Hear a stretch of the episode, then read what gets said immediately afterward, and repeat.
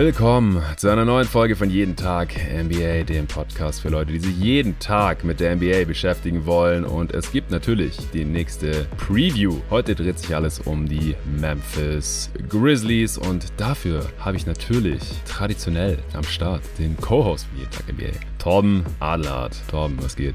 Was geht, Jonathan? Ja, danke für die Einladung, Chef, dass ich jetzt zum Abschluss, das ist ja die letzte Preview, die ich hier recorde.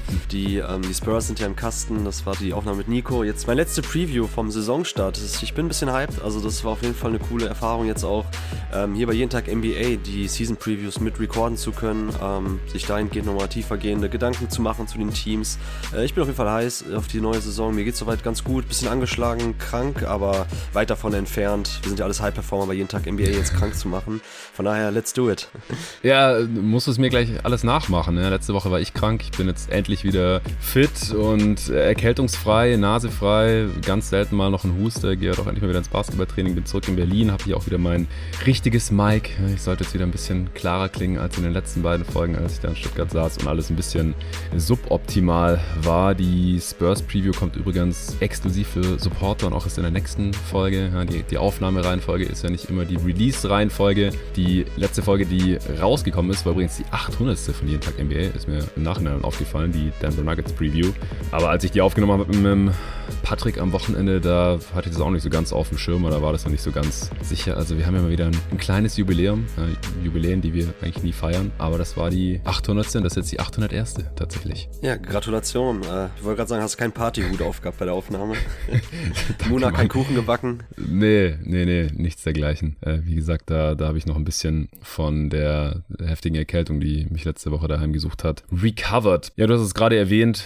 Äh, du hast dieses Jahr schon einige Previews aufgenommen. Der Kollege Luca auch, der nimmt morgen noch die Utah Jazz auf mit dem Tobi Bühne und die letzten paar Previews, das äh, sind dann wieder meine alleine. Aber ich habe noch nie so wenig Previews aufgenommen wie in dieser Saison. Es waren am Ende, glaube ich, jetzt dann trotzdem 19, also ungefähr zwei Drittel. Äh, viel mehr würde ich jetzt auch nicht abgeben wollen. Ich, ich will, ich habe eigentlich zu allen Teams immer irgendwie was zu sagen. Machen alle Teams Bock. Ich, ich habe da auch nicht wirklich Teams, auf die ich jetzt gar keine Lust habe. Aber es mich schon, muss ich sagen. Äh, dann habe ich auch ein bisschen mehr Zeit, mich auf die einzelnen Teams äh, vorzubereiten. So auch auf die Memphis Grizzlies. Äh, du hast, war das in der Magic Preview? Irgendwo hast du so ein bisschen angedeutet, dass du ein bisschen die Camps shiftest. Oklahoma. Oklahoma. Bei Oklahoma war's. Oklahoma war es mit dem Ole, ja genau. Nicht, genau, genau, irgendwelche Teams, wo die viel zu viele junge Spieler haben, die in den letzten Jahren gedraftet wurden. Denen gilt natürlich immer der besondere Augenmerk. Aber ich habe dich ja vor zwei Jahren, glaube ich, nochmal gefragt, ob du Grizzlies-Fan bist. Seitdem ist es so ein bisschen Running Gag geworden. Aber bist du noch Grizzlies-Fan oder schon Thunder-Fan jetzt, Torben? nee, nee, das ist schon, ist schon noch in Ordnung zu sagen, dass ich Grizzlies-Fan okay. bin. Ich wollte den Gag nicht liegen lassen mit dem Toy Story-Meme, wo Woody weggeworfen ah, ja. wird, weil Buzz Lightyear genau. jetzt da ist und I don't wanna play with you anymore. Und so fühlt sich das bei den Grizzlies an, die einfach, ich meine, man kennt das Team jetzt. Die haben ja eine gewisse Konsistenz jetzt in den letzten Jahren drin gehabt, sowohl spielerisch als auch von der personellen Struktur und irgendwann langweilt man sich und da gucke ich jetzt lieber dann dann auch bei Oklahoma mal genau hin. Äh, aber grundsätzlich mhm. hilft es immer, wenn man viele von meinen Jungs draftet. Das äh, sorgt dann schon dafür, dass mein Augenmerk dahin geht. Ja, viele von deinen Söhnen. Korrekt. Ich finde es ein bisschen schwierig dieses Jahr, die Grizzlies Preview, einfach weil wir hier über quasi zwei verschiedene Teams sprechen müssen, weil der gute Ja Morant so fast ein Drittel der Saison suspendiert sein wird. 25 Spiele. Erstmal ohne ihn. Ansonsten, du hast gerade gesagt, so, man kennt das Team eigentlich, haben es davon abgesehen, jetzt immer die großen Trades zu machen die letzten Jahre, haben ihren jungen Kern entwickelt, hier und da mal noch einen Rollenspieler ausgetauscht. Und diesen Sommer gab es zumindest mal einen neuen Starter dazu dazu in Marcus Smart, der jetzt auch erstmal Jamorant so ein bisschen vertreten muss. Genauso kam auch Veteran Ex-MVP Derrick Rose dazu, dessen Rolle jetzt wahrscheinlich auch erstmal ein bisschen größer sein wird, als es dann der Fall ist, wenn mit äh, Jamorant wieder der Star dieses Teams auf der 1 zurückkehrt. Ja, und ansonsten, ja, hat man halt noch das, das junge Team, den aufstrebenden Desmond Bain hat man jetzt vorzeitig äh, verlängert mit einer Max Extension. Ähm, ohne All-NBA Escalators, ohne Rose Rule Escalators. Äh, fünf Jahre 197 Millionen sind garantiert, äh, könnte auf 206 Millionen hochgehen. Derrick Rose hat zwei Jahre 6,5 Millionen bekommen. Man hat auch die Team Option für Xavier Tillman gezogen. Man hat mal zwischenzeitlich Josh Christopher aufgenommen, nachdem der äh, in Houston gedumpt wurde. Mittlerweile hat man ihn gewaved. Genauso Isaiah Todd. In der Draft hat man noch äh, Gigi Jackson in der zweiten Runde abgegriffen und mit einem Two-Way-Contract ausgestattet. Für Marcus Smart ging der langjährige Backup-Point Guard und eben auch Ersatzstarter, wenn Ja Morant mal äh, suspendiert oder auch verletzt war. Tyus Jones zu den Wizards im, im Three-Teamer, genauso wie der diesjährige äh, First-Round-Pick. Deswegen hat man da ausnahmsweise mal keinen gehabt. Und natürlich nicht zu vergessen, Dylan Brooks. Das war relativ schnell klar schon in der Offseason, dass man ihn, ja, wie es wohl falsch zitiert wurde, unter keinen Umständen zurücknehmen würde, weil es hätte bestimmt Umstände gegeben, wo sie ihn behalten hätten. Das Front Office der Memphis Grizzlies wehrt sich ja auch dagegen, dass sie das jemals so irgendwie kommuniziert hätten, irgendwem.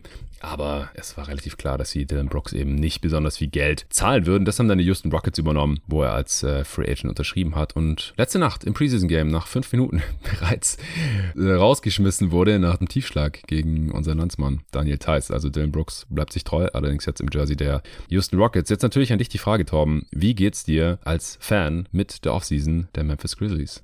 Mir geht's gut, würde ich sagen. Also ich bin Marcus Smart Fan. Ich feiere den Trade. Ich finde es sehr stark, dass man mit Marcus Smart jetzt jemanden reingeholt hat, der in das defensive Scheme reinpasst, der einfach nicht ganz so ein ähm, offensiver Chucker ist wie Dylan Brooks. Ähm, die On-Off-Zahlen mochten Dylan Brooks ja eigentlich die letzten Jahre immer ganz gut.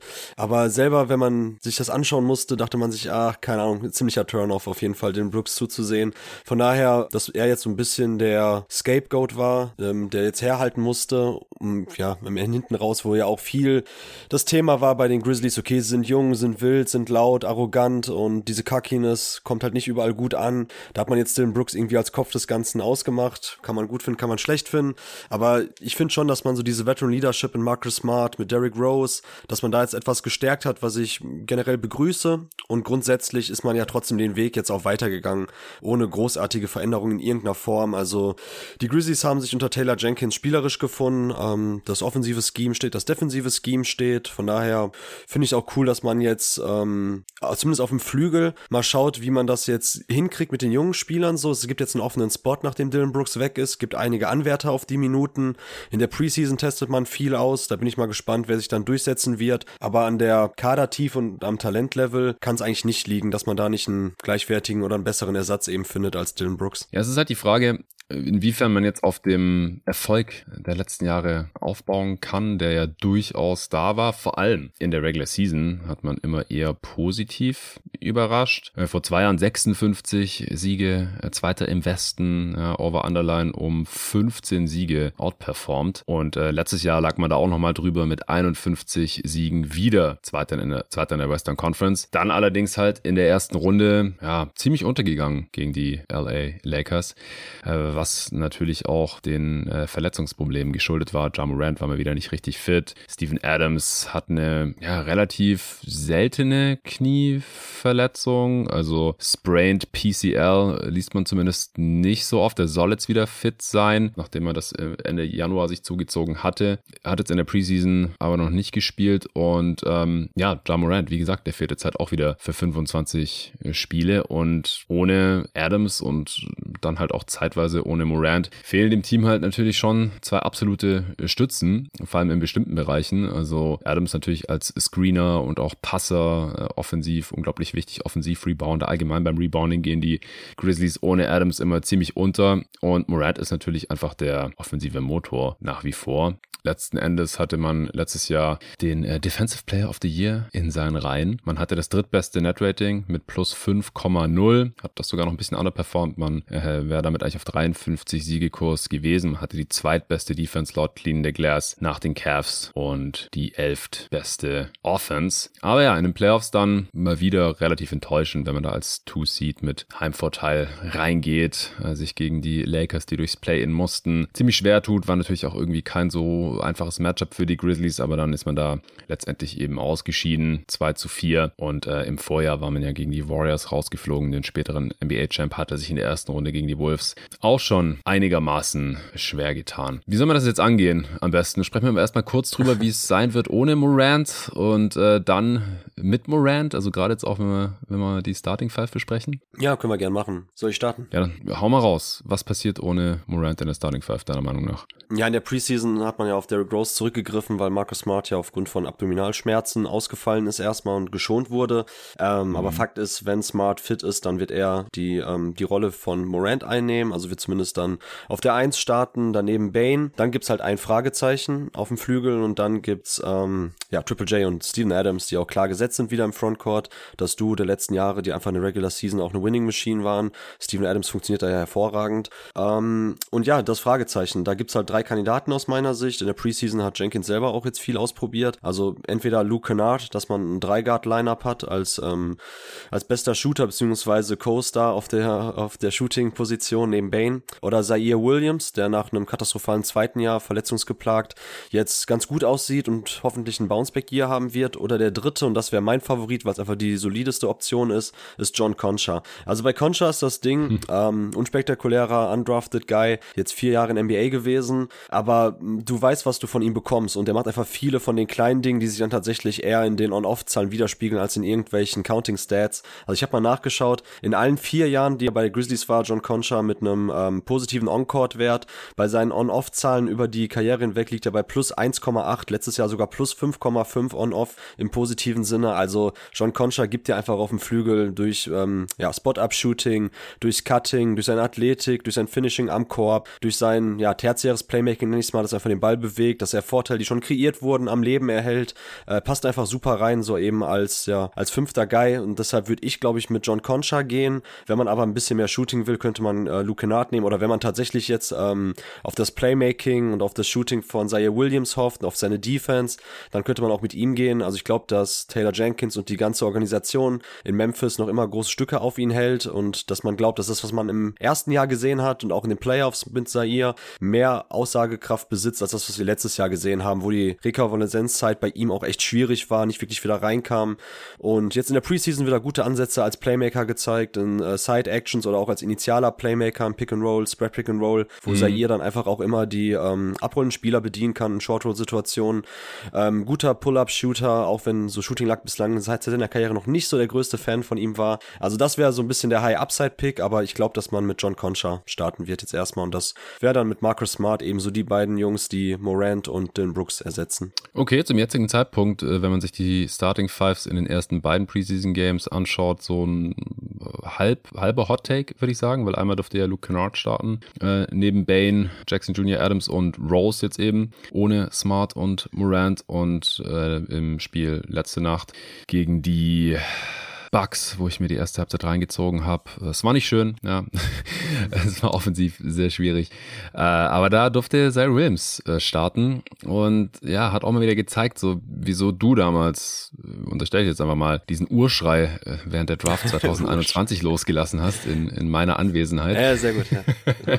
ja, den muss er noch rechtfertigen, den Schrei, der, der durch die Nachbarschaft hier geheilt ist, als die Grizzlies Zaire Williams gezogen haben. Aber John Concha kam im ersten Spiel, im ersten Preseason-Game, wir wollen das natürlich nicht alles nicht überwerten, aber zum jetzigen Zeitpunkt ist eben alles, was wir haben. Ja, für 18 Minuten von der Bank, letzte Regular Season durfte auch schon mal 23 Spiele starten. Luke Kennard durfte nach dem äh, Trade von den Clippers 24, nee Quatsch, drei Spiele nur von den 24 Spielen, die er da war, äh, starten. Bei Concha waren es 23 von 72 und Zay Williams hat letzte Saison nur 37 Spiele gemacht, davon nur vier gestartet, 15 Minuten im Schnitt. Also letzte Saison so eine, ja, verlorene Saison von Zaire kann man schon so sagen, seine Age 21 Season. Aber ich fand auch, dass der jetzt in der Halbzeit, die ich da gesehen habe, wieder ganz gut aussah. Äh, Pull-up-Jumper genommen, äh, Leute im, im Pick-and-Roll bedient. Eigentlich im Prinzip genau das, was du gerade hier so beschrieben hast. Defensiv bringt er auch Länge und einigermaßen Mobilität mit. Er muss halt fit bleiben und halt auch spielerisch den nächsten Schritt machen. Insofern, dass halt zumindest mal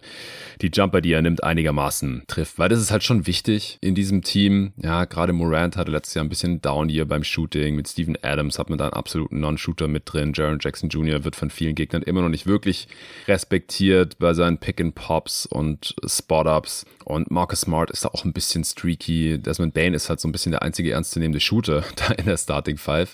Ähm, oder äh, Luke Kennard halt, wenn der, wenn der mal spielt. Aber ja, lange Rede, kurzer Sinn. Ich denke auch, dass das die drei Kandidaten sind, aber halt auch nur so lange, bis Morant dann zurück ist. Oder wir sind uns ja klar, dass es dann einfach Morant, Smart im Backcourt sein dürfte. Bane noch mit dabei. Relativ klein auf diesen drei Positionen. Und äh, dann halt natürlich Triple J und Adams auf den großen Positionen. Position. Genau, das wird das Drei-Guard-Lineup dann geben. Ja, das habe ich mir auch so notiert. Da hätte ich jetzt auch keine weiteren Fragezeichen. Würde mich überraschen, wenn äh, Marcus Smart auf die Bank geht und da er den Six-Man gibt. Ich rechne fest damit, ja. dass man direkt diese drei Guards aufs Feld schickt. Ja, und wie gefällt dir das? Hast du da ein bisschen Sorge, was die Size angeht? Also äh, ist ja sowohl was die Länge angeht, also Bane hat kurze Arme, Smart relativ lange, der kann auch mal nach oben verteidigen. Drei, vier haben wir gesehen, ist kräftig genug. Auch Bane ist natürlich sehr, sehr kräftig.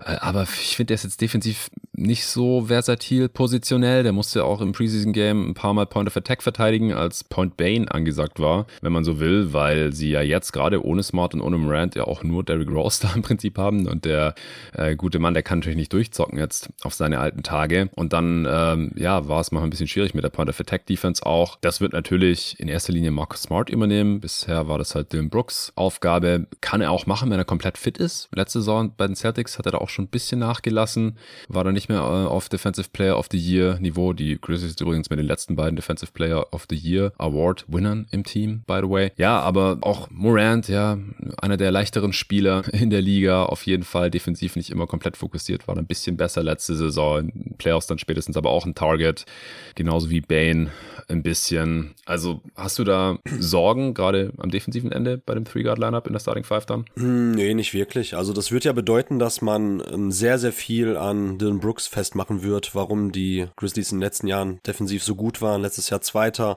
Man hatte jetzt nicht großartig Shooting lag. Das Ding ist, bei den Grizzlies hatte ich, glaube ich, in der letztjährigen Preview gesagt und in der davor. Bei dem defensiven Scheme, was sie halt machen, ist, kaum ein Team spielt so eine aggressive Help at the Nail, also dass man immer die Drives wegnimmt, dass man eher die Swing-Pässe forciert, dass man dadurch aber halt auch freie Spot-Up-Dreier abgibt. Also Grizzlies gehörten letzten Jahre schon zu den Mannschaften, die sehr gewillt waren, da die Würfe abzugeben. Da spekuliert man natürlich ein bisschen so auf das Shooting lag. Aber ich finde, dass bei dem Scheme, wenn man halt Marcus Smart ebenso für die Point of Attack Defense nimmt und du Morant und Desmond Bain einfach, äh, ja, mehr oder weniger in dem Scheme einfach ihre Rolle spielen lässt, dass die einfach immer zur Help absinken, dass sie da die Lücken schließen, dann ist das schon okay und es kommt einfach auf Triple J und Steven Adams an. Ähm, man hatte mit Santi Aldama, komme ich später zu, und Triple J ähm, so ein bisschen Bren Clark und Triple J in der Mini-Version gehabt, was ja auch immer so das krasse Switching-Scheme war am Ende von manchen Partien, wenn Triple J auf die 5 ging, wo man aggressiver verteidigte. Also das passt schon. Ich glaube nicht, dass das Erfolgsrezept der Defense jetzt an nur an der Point-of-Attack-Defense von Dylan Brooks lag und man hat die letzten Jahre sonst auch immer Morant und Tyus Jones und so durchgezogen und durchgebracht. Also man kann auch einfach von der Bank so viel Länge bringen. Also sei es jetzt eben wie Zaire Williams, der ein sehr guter Screen Navigator auch ist, finde ich, der, ähm, der sich sehr schmal macht. Hat natürlich auch nicht die breitesten Schultern, aber das macht er sehr, sehr gut mhm. in der Off-Ball-Defense, dass er sich da schmal macht und um die Blöcke kommt und mit seiner Länge da einfach noch Plays machen kann. Äh, David Roddy, wenn du ein bisschen mehr ähm, ja, Frame brauchst, bisschen mehr Bulligkeit, also das passt schon für mich und Xavier Tillman als Steven Adams Backup. Also ich glaube, dass die Defense und dass man halt am Korb so viel wegnimmt und ähm, beschützen will und so viele Deflections einsammelt, liegt halt am Scheme und weniger jetzt nur daran, wie die Guards Point of Attack verteidigen. Das finde ich gar nicht so schlimm. Und Triple J ist halt einer der besten Roamer und Help Defender in der Backline. Mhm. Von daher hast du halt Tillman und Steven Adams im Drop. Das passt aus Scheme-Sicht alles für mich. Also da mache ich mir wirklich fast gar keine Sorgen, ehrlich gesagt. Also das Thema bei den Grizzlies ist ja eigentlich immer noch Playoff-Basketball. Wie geht man da in High-Leverage-Situationen um und die Offense im Allgemeinen. Aber Defense war jetzt für mich ehrlich gesagt so vor unserer Aufnahme nicht das große Thema, wo ich Fragezeichen hatte. Wie sieht's denn bei dir aus? Hast du vielleicht da mehr Fragezeichen als ich? Zwei Punkte hätte ich da anzumerken. Zum einen, in der Regular Season mache ich mir auch keine Sorgen. Also da ist einfach Größe, Länge, Help Defense auch relevanter als so individuelle Matchups, weil die da einfach auch nicht so sehr gehandelt werden. Äh, Marcus Smart ist auch der deutlich bessere mhm. Head Defender als Dylan Brooks, meiner Meinung nach. Dylan Brooks ist eher so einer, so eine Klette, der halt die ganze Zeit an seinem ja. Mann dran bleibt, aber jetzt wenig irgendwie irgendwo aushilft und Marcus Smart äh, hat eine bisschen bessere Balance oder eine, die ein bisschen mehr Impact äh, noch hat, obwohl, wie du ja schon gesagt hast, Dylan Brooks Impact-Zahlen die letzten Jahre eigentlich immer ganz gut aussehen, glaube ich, dass Marcus Smart schon noch der bessere Impact-Defender ist. Ob er wirklich Point of Attack das nochmal so leisten kann, müssen wir mal abwarten. Also ich würde es ihm auf gar keinen Fall absprechen. So alt ist er jetzt noch nicht, aber es gab ja auch Stimmen in Boston, die da schon so ein bisschen Sorgen hatten. Und äh, der andere Punkt ist, Shooting Luck hatten sie schon so ein bisschen. Also es gibt natürlich auch Gründe, wieso sie zwar die neun schlechteste Location Effective Field Goal Percentage am defensiven Ende hatten, aber trotzdem die zweitbeste defensive Effective Field Goal Percentage. Sprich, sie geben hochprozentige Würfe ab, also die NBA-Teams im Schnitt relativ hochprozentig treffen, aber gegen die Grizzlies treffen sie die halt viel schlechter. Das liegt daran, dass die Grizzlies die beste Rim Protection der Liga haben. Also gegen kein Team schließen die Gegner schlechter am Ring ab und die zweitbeste Floater Range Quote, also die zweitniedrigste und die drittniedrigste aus der Midrange insgesamt. Das Ding ist halt, je weiter weg vom Korb, desto weniger Einfluss hat man darauf. Ah ja, genau. Und man hat ja noch mhm. die neuntniedrigste gegnerische Dreierquote. Und das ist halt schon eher so ein bisschen glückabhängig. Wenn man jetzt mal die neunt schlechteste hat, dann rutscht die Defense vielleicht schon gleich ein bisschen. Also das ist so das eine, wo man ein bisschen Shooting Luck hatte, auch aus der Midrange. Klar, äh, durch Schemes, durch Help, durch Länge kann man die auch drücken. Das hatten wir auch bei der Bucks Preview zum Beispiel gesagt, dass wir da jetzt ein bisschen Angst haben, nachdem jetzt halt nicht mehr Drew Holiday der Screen Navigator ist in der Drop Defense, der auf jeden Fall noch Einfluss hat dann auf die Pull-Up Midranger. Und die meisten Midranger sind halt heutzutage Pull-Ups. Es gibt ja kaum noch Spot-Up Midranger, dass das vielleicht ein bisschen nach oben gehen äh, könnte.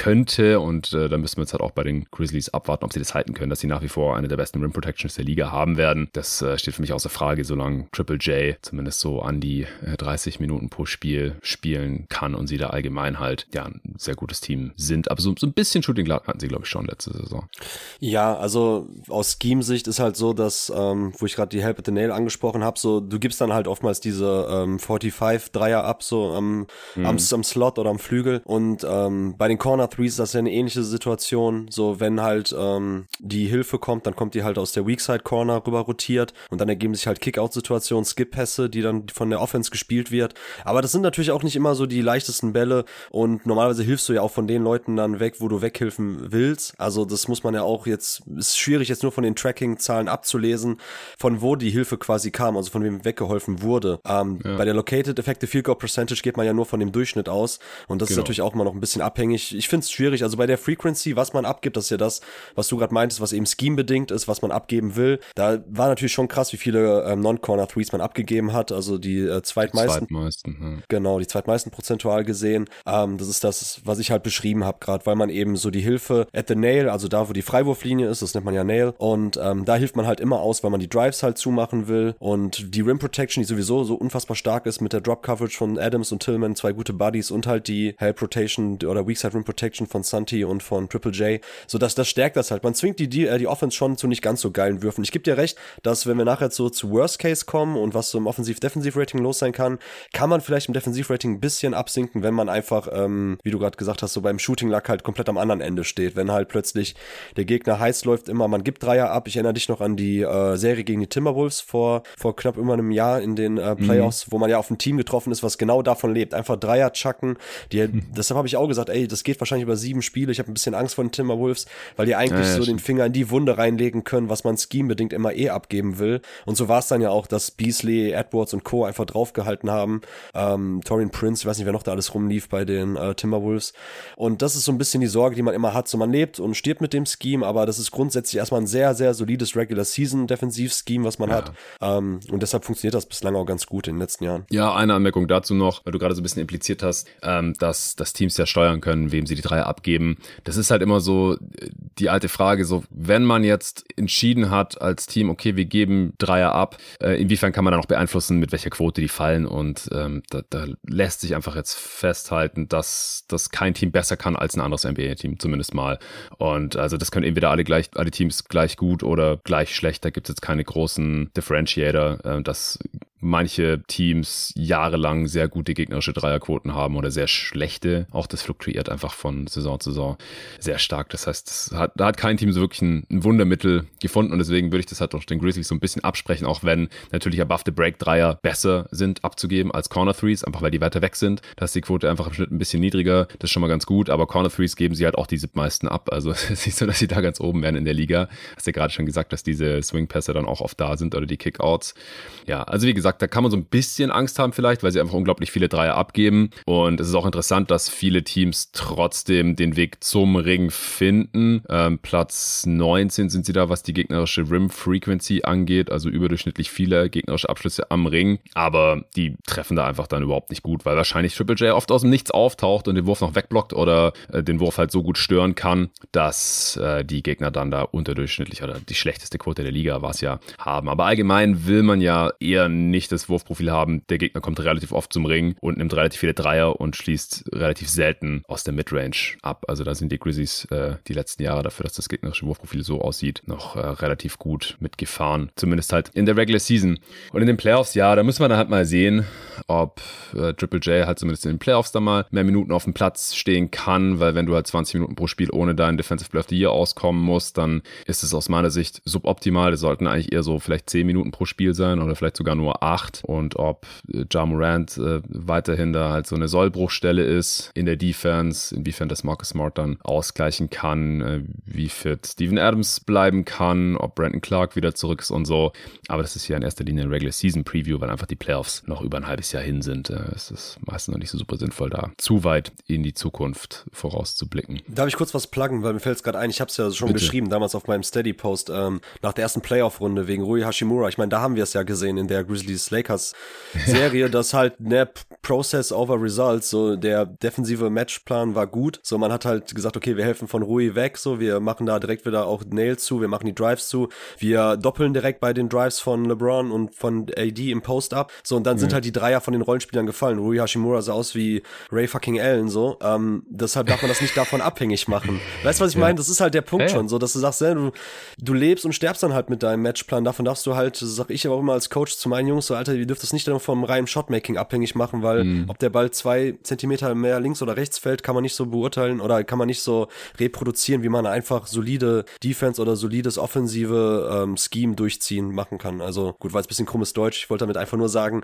dass man im Grunde genommen halt das spielerische Element beeinflussen kann, aber nicht schlussendlich, ob dann der Gegner halt wirklich die Dreier trifft, ob Rui Hashimura so wirft, wie er wirft. Ähm, deshalb, also, I don't know. Ich sehe es ich seh's vielleicht wirklich ein bisschen anders als du. Ich will dir gar nicht widersprechen. Das ist ja komplett Common Sense unter uns, dass die Dreierquote nicht wirklich beeinflussbar ist von der Defense. Das ist auch bewiesen mittlerweile. Ähm, aber ich glaube schon, dass man mit dem Scheme erstmal gut fahren kann, wenn man halt die einzelnen Spielern sich auserkoren hat, gerade in den Playoffs bei den Matchups, von wem man weghelfen will, von wem man nicht so aggressiv weghelfen will, wo man vielleicht dann auch schon ähm, Scram-Switches hat. Äh, das macht schon alles Sinn für mich, was die Grizzlies da die letzten Jahre gemacht haben. Und ich habe gerade nochmal nachgeschaut, weil ich mich schon gewundert habe. Also man hat insgesamt, ähm, hat man natürlich viele Dreier abgegeben, aber bei den Corner Threes habe ich jetzt gesehen, waren es nur 8%. Und damit war man in der Top 6. Also da hat man tatsächlich gar nicht so viele abgegeben. Ah, sorry, ja, du hast recht. Ich habe bei den, ich bin, habe nach rechts in die Spalte geschaut anstatt nach links. Bei, bei den ähm, man, ne, genau. Overall ist man trotzdem auf Platz 24, genau. Bei den Corner Threes genau. ist man auf Platz 6. Ja, ja, sorry. Ja, danke für die Korrektur. Ja, stimmt. Corner Threes bekommt man nicht viele, sondern einfach die zweitmeisten above the break Threes und deswegen hat man insgesamt auch die siebtmeisten Dreier der Liga abgegeben. Okay, okay. Closing Five. Ich unterstelle dir einfach mal, dass deine Lieblings-Closing Five wahrscheinlich mit einem Healthy Brandon Clark wäre, anstatt mit Steven Adams und ansonsten halt die Starting Five. Ja, äh, ähm, da habe ich mir auch ein paar Zahlen rausgeschrieben. Und zwar Brent Clark und Triple J, ich glaube, habe ich auch schon mal erzählt, das ist einfach, ist einfach Killer. Also letztes mhm. Jahr waren es ja noch knapp unter 1000 Possessions, immerhin ähm, 990 zusammen, 97. Percentile, Net-Rating von plus 11,2 mit Brent Clark und Triple J auf der 4 und 5. Davor das Jahr waren es sogar noch ein paar Possessions mehr, 1262, ebenfalls 97. Percentile, plus 12,3 Net-Rating sogar. Also das ist eigentlich mhm. relativ klar und sollte nicht mehr groß zur Debatte stehen, dass Brent Clark und Triple J zusammen hervorragend funktionieren. Der eine eher als ähm, ja, Pick-and-Pop-Guy und äh, Face-Up ja, Driver, das haben wir auch von Triple J jetzt letzten Jahre öfters gesehen.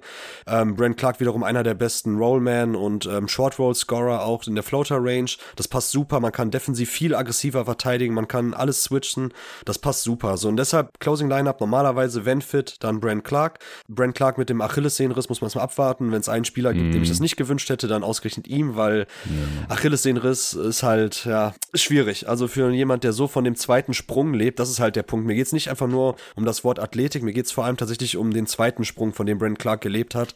Und da weiß ich nicht, nach einem Achillessehnenriss, wie man da noch zurückkommt, ob die Dynamik und der Vertical Pop noch so da ist, ähm, muss man mal abwarten. Aber grundsätzlich Brent Clark ja als Basketballer gut genug, um trotzdem Wege zu finden, zu funktionieren.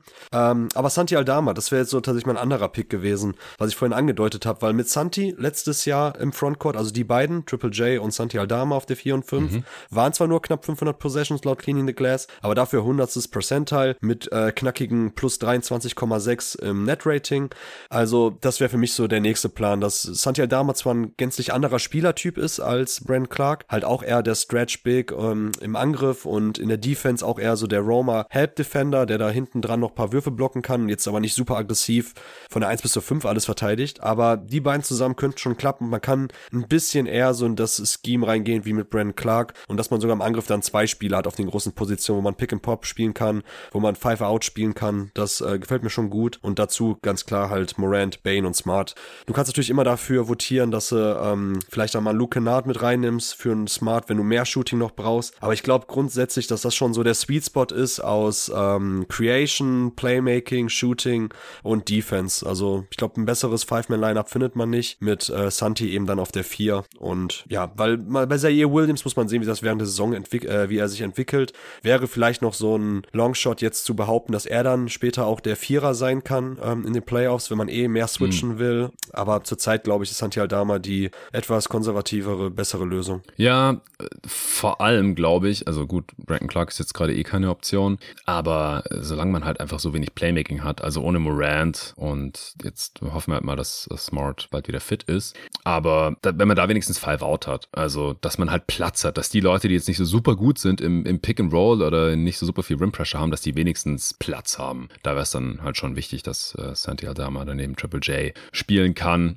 weil wenn es eng ist und man schlechtes Playmaking hat, also Creation off the Dribble, dann wird es halt offensiv schon echt schlecht. Also das war ja letzte Saison auch schon nicht mehr so geil ohne äh, Ja Morant auf dem Feld wie noch in der Vorsaison. Da war das ja schon fluky, dass das Team sogar ohne Morant auf dem Feld besser war, als der verletzt war. Das konnte man sowieso nicht so ganz kaufen. Aber letzte Saison war die Offense halt noch im 55. Percentile, wenn Morant nicht auf dem Feld war. Vor allem, weil man auch gar keine Freiwürfe mehr zieht. Drittes Percentile in den 3862 Possessions, was eine riesige Sample Size ist, ohne Morant auf dem Feld, hat man so wenig Freiwürfe gezogen, dass das versenkt dann einfach, weil niemand hat Rim Pressure. Also Marcus Smart hat auch keine Rim Pressure, muss man dazu sagen. Der uralte Derrick Rose hat auch keine Rim Pressure mehr. Ich meine, der war bei den Knicks aus der Rotation gefallen. Der ist einfach nicht mehr besonders schnell und spritzig. Ich fand es auch relativ auffällig jetzt in der Halbzeit gegen die Bucks, dass man gesehen hat, dass die Grizzlies das Tempo pushen wollen, dass die halt nicht so viel in die Halfcourt Offense kommen, weil da haben sie halt, wie gesagt, ohne Morant schon arge Probleme. Aber dass Derrick Rose einfach kein Fast Break Playmaker ist, das, das war noch nie. Der war schon immer jemand, der eher so im Halbfeld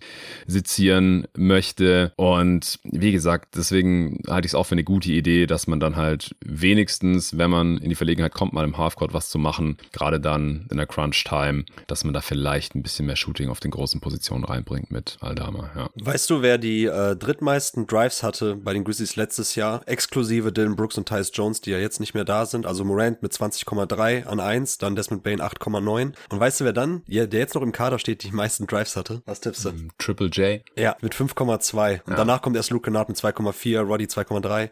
Also es ist schon krass. Also der Aspekt der Rim Pressure, will ich, den du angesprochen hast, wollte ich hiermit nochmal unterstreichen. Ähm, ja, Tyler Jenkins, ein grandioses Playbook, einer der besten Offensivcoaches. Aber das Spielermaterial ist eigentlich nicht dafür ausgelegt, dass es wirklich jetzt die Top-Level-Scoring-Effizienz im Halfcourt ist. Da haben sie schon strukturelle Probleme. Aus spielerischer Sicht, das ist äh, Fakt, aber weniger aus taktischer Sicht.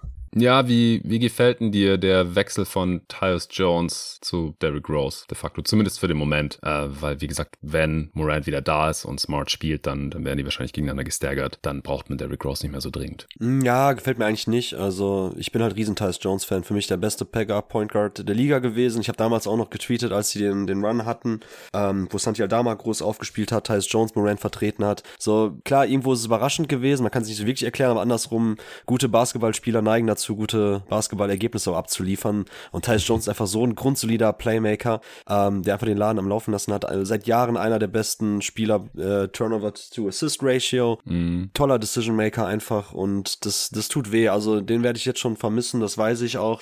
Ähm, Derrick Rose bringt nochmal ein anderes Element rein in der Preseason jetzt, wo er auch dann ein paar Minuten bekommen hat.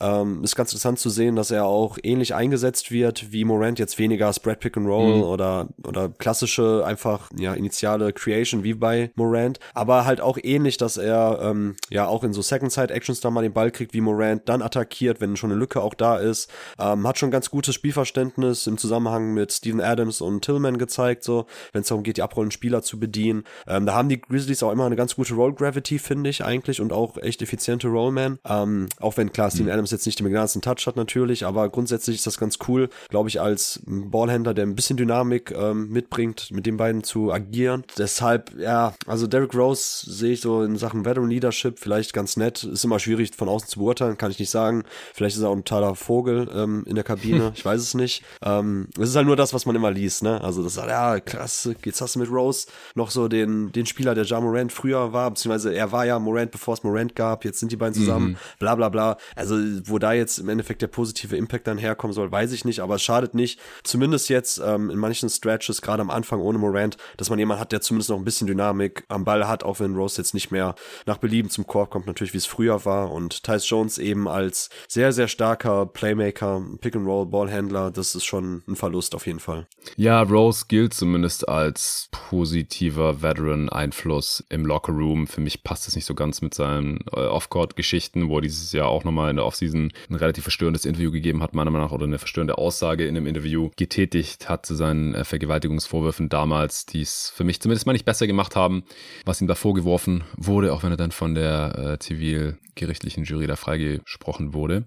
Spielerisch, ja, wie gesagt, ich weiß nicht so genau, was man von Derrick Rose noch erwarten kann. Er war vor ein paar Jahren ja so der Heilsbringer in New York, dann in den Playoffs der beste Spieler, nachdem Julius Randle da äh, komplett untergegangen ist gegen die Hawks. Aber wahrscheinlich halt auch nicht zu Unrecht dann letzte Regular Season aus der Rotation gefallen. Und ja, es ist irgendwie eine ganz nette Story. Er war ja in Memphis auch zum College gegangen und äh, hat da jetzt irgendwie total warmen Empfang bekommen und so. Also aus der Perspektive vielleicht eine, eine ganz schöne Geschichte. Ich weiß nicht, ob da jetzt jemand ist, der Morant da den, den Kopf waschen kann. Bleibt äh, abzuwarten und ganz ehrlich, ich glaube, Morant muss das auch selber checken. Ja, das, das kann jetzt nicht irgendein neuer Mitspieler oder sowas richten oder übernehmen. Vorbild sein. Da muss es bei Morant im Kopf selbst äh, klicken, sonst äh, haben die Grizzlies ohnehin ein Problem.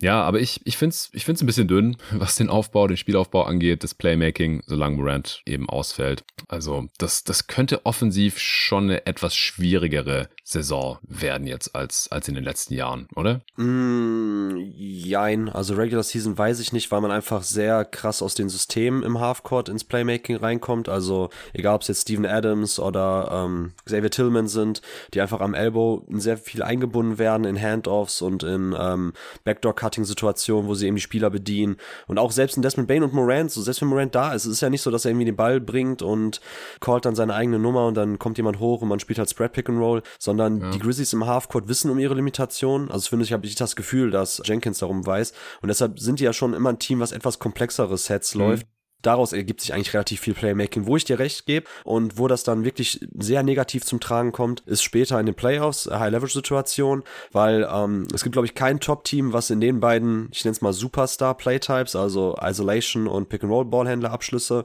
so schlecht ist und so dünn besetzt wie die Grizzlies. Also ich habe mir nochmal angeschaut, weil ich jedes Jahr in jeder Preview das schreibe und egal, ob es jetzt für Scott Nexmack war oder jetzt hier im Podcast. Also bei den Isolations letztes Jahr, wenn man jetzt Tillman und Triple J ausklammert, die nicht mal einen pro Spiel hatten in diesen Situationen. So, dann kommt Morant mit 2,9 Possessions, ähm, wo er isoliert wird und landet im 36. Percentile bei der Scoring-Effizienz, also 0,83 Points per Possession. Danach kommt, kam Dylan Brooks mit 0,82 und dann kommt schon Tyus Jones mit 0,68 und dann Desmond Bain mit 0,65 Points per Possession, 11. Percentile. Also das sind alles keine Spieler, selbst Ja Morant, weil in Isolation es oft so ist, also sag mal, wenn Morant in Isolation-Situationen sich wiederfindet, dann ist eh meistens schon die Shotclock ziemlich weit runtergelaufen, sonst es mhm. gab es wenig Gründe bei den Grizzlies in diese Situation reinzukommen. Generell eine Mannschaft, die sehr, sehr wenig Isolations irgendwie called. Aber da fehlt halt dann irgendwie und gerade in den Playoffs dann so dieser Spielertyp abseits von Morant, der wirklich dann One-on-One -on -one sich Vorteile kreieren kann, ein krasser Shotmaker einfach ist, auch in schwierigen Situationen. Das ist auch Desmond Bain nicht, das ist Marcus Smart nicht. So, der Spieler fehlt halt immer noch und ich weiß auch nicht, wer sich daraus jetzt aus dem aktuellen Kader irgendwann auftun sollte. Also, das fehlt mir immer noch. Das ist ein bisschen so Thema Halfcourt Playmaking Creation, was du angeschnitten hast. Und das gleiche gilt auch für Pick-and-Roll Ballhändler Abschlüsse. Also auch da die ähm, Grizzlies kein Team, was jetzt super oft darauf zurückgegriffen hat. Aber wenn wir jetzt mal diese paar Possessions von Luke Kennard, 0,6 pro Spiel waren es, ähm, ausklammern, der ist mit Bane 3,4 Pick-and-Roll-Ballhänder-Abschlüsse letztes Jahr, war im 69. Percentile mit 0,95 Punkten. So, dann kommt Ja Morant mit 0,93, der immerhin auch fast 50 Prozent seiner Abschlüsse in diesen Playtypes hatte, 63. Percentile. So, witzigerweise auch Triple J ähm, 0,4, also auch zu vernachlässigen, aber immerhin so paar Inverted Pick-and-Rolls, die man gelaufen ist, wo er dann der Ballhändler war oder Big Big ähm, Pick-and-Roll Rolls mit Steven Adams oder so. Ähm, ebenfalls wie Morant 0,93, aber das war's. So, selbst Tyus Jones als Scorer in Pick-and-Roll-Situationen nicht der effizienteste gewesen, er als Playmaker. So, da ist nicht viel mehr. Dylan Brooks, Katastrophe gewesen, 3,4 hm. Pick-and-Roll-Ballhänder, Abschlüsse pro Partie letztes Jahr, 29. Percentile mit 0,76 Punkten. Also, das ist der viel entscheidendere Punkt, Jonathan, so, dass wir einfach bei den Grizzlies draufschauen und wir sehen eine gute Team-Offense, die lassen den Ball laufen. Ähm, wie gesagt, viele Elbow-Touches, viele Backdoor-Cut-Situationen, viel Read and React, Backscreen-Situation. Also das, das läuft alles super, strukturell super schön anzuschauen. Playbook ist echt eins der besten der NBA. Aber es fehlen einfach so diese One-on-One-Stars, die sich Vorteile auch auf the Dribble kreieren können, die gerade dann in den Playoffs, wenn das alles von der Defense auch ein bisschen besser geschemt wird, Mismatches ähm, durch Scram-Situationen, ähnliches schon negliert werden, gar nicht erstmal entstehen, dann wird es teilweise schwierig für die Grizzlies eben aus wenig viel zu machen und das, also lange Rede, kurzer Sinn, aber da würde ich halt dir zustimmen, dass ich auch sage, ey, im Halfcourt in Sachen Playmaking und Self-Creation, da hapert's weiter und das ist einfach wie ein Damoklesschwert, hängt das über den Grizzlies schon seit Jahren, dass man abseits von Morant weiterhin keinen Spieler hat, ähm, der einfach, und das wird auch Desmond Bain wahrscheinlich seine Karriere nicht mehr werden, der ebenfalls so eine Coaster Rolle einnehmen kann, was man eben Luka Doncic ja immer wollte und jetzt mit Kyrie hat, wobei ich das auch finde, anderes Thema, was ja halt Blödsinn irgendwo. Aber das mhm. fehlt halt den Grizzlies auch. Einfach diese zuverlässige Half-Court-Creation-Option neben Ja Morant. Ja, also das spielt ja für mich mit rein, dass ich mir nicht sicher bin, dass sie halt die elf beste Offensive Liga halten können. Äh, und dann halt, wie gesagt, der Transition-Faktor, weil die Grizzlies gehen halt relativ viel in Transition, haben eine hohe offensive Pace und ich weiß halt nicht, ob sie das mit dem aktuellen Spielermaterial, vor allem dann halt ohne Morant, noch äh, effizient genug machen können, dass das dann unterm Strich halt noch eine nahezu Top 10 Offense ist. Also sie sind halt um 0,1 im Offensive Rating an einer Top 10 Offense gescheitert. Das war alles sehr, sehr nah beieinander. Und ja, ich meine, da müsste dann halt Triple J, ja, mit seinen Drives äh, den nächsten Schritt nach vorne machen oder seine Dreier äh, besser treffen oder Desmond Bain müsste den, den nächsten Schritt nach vorne machen.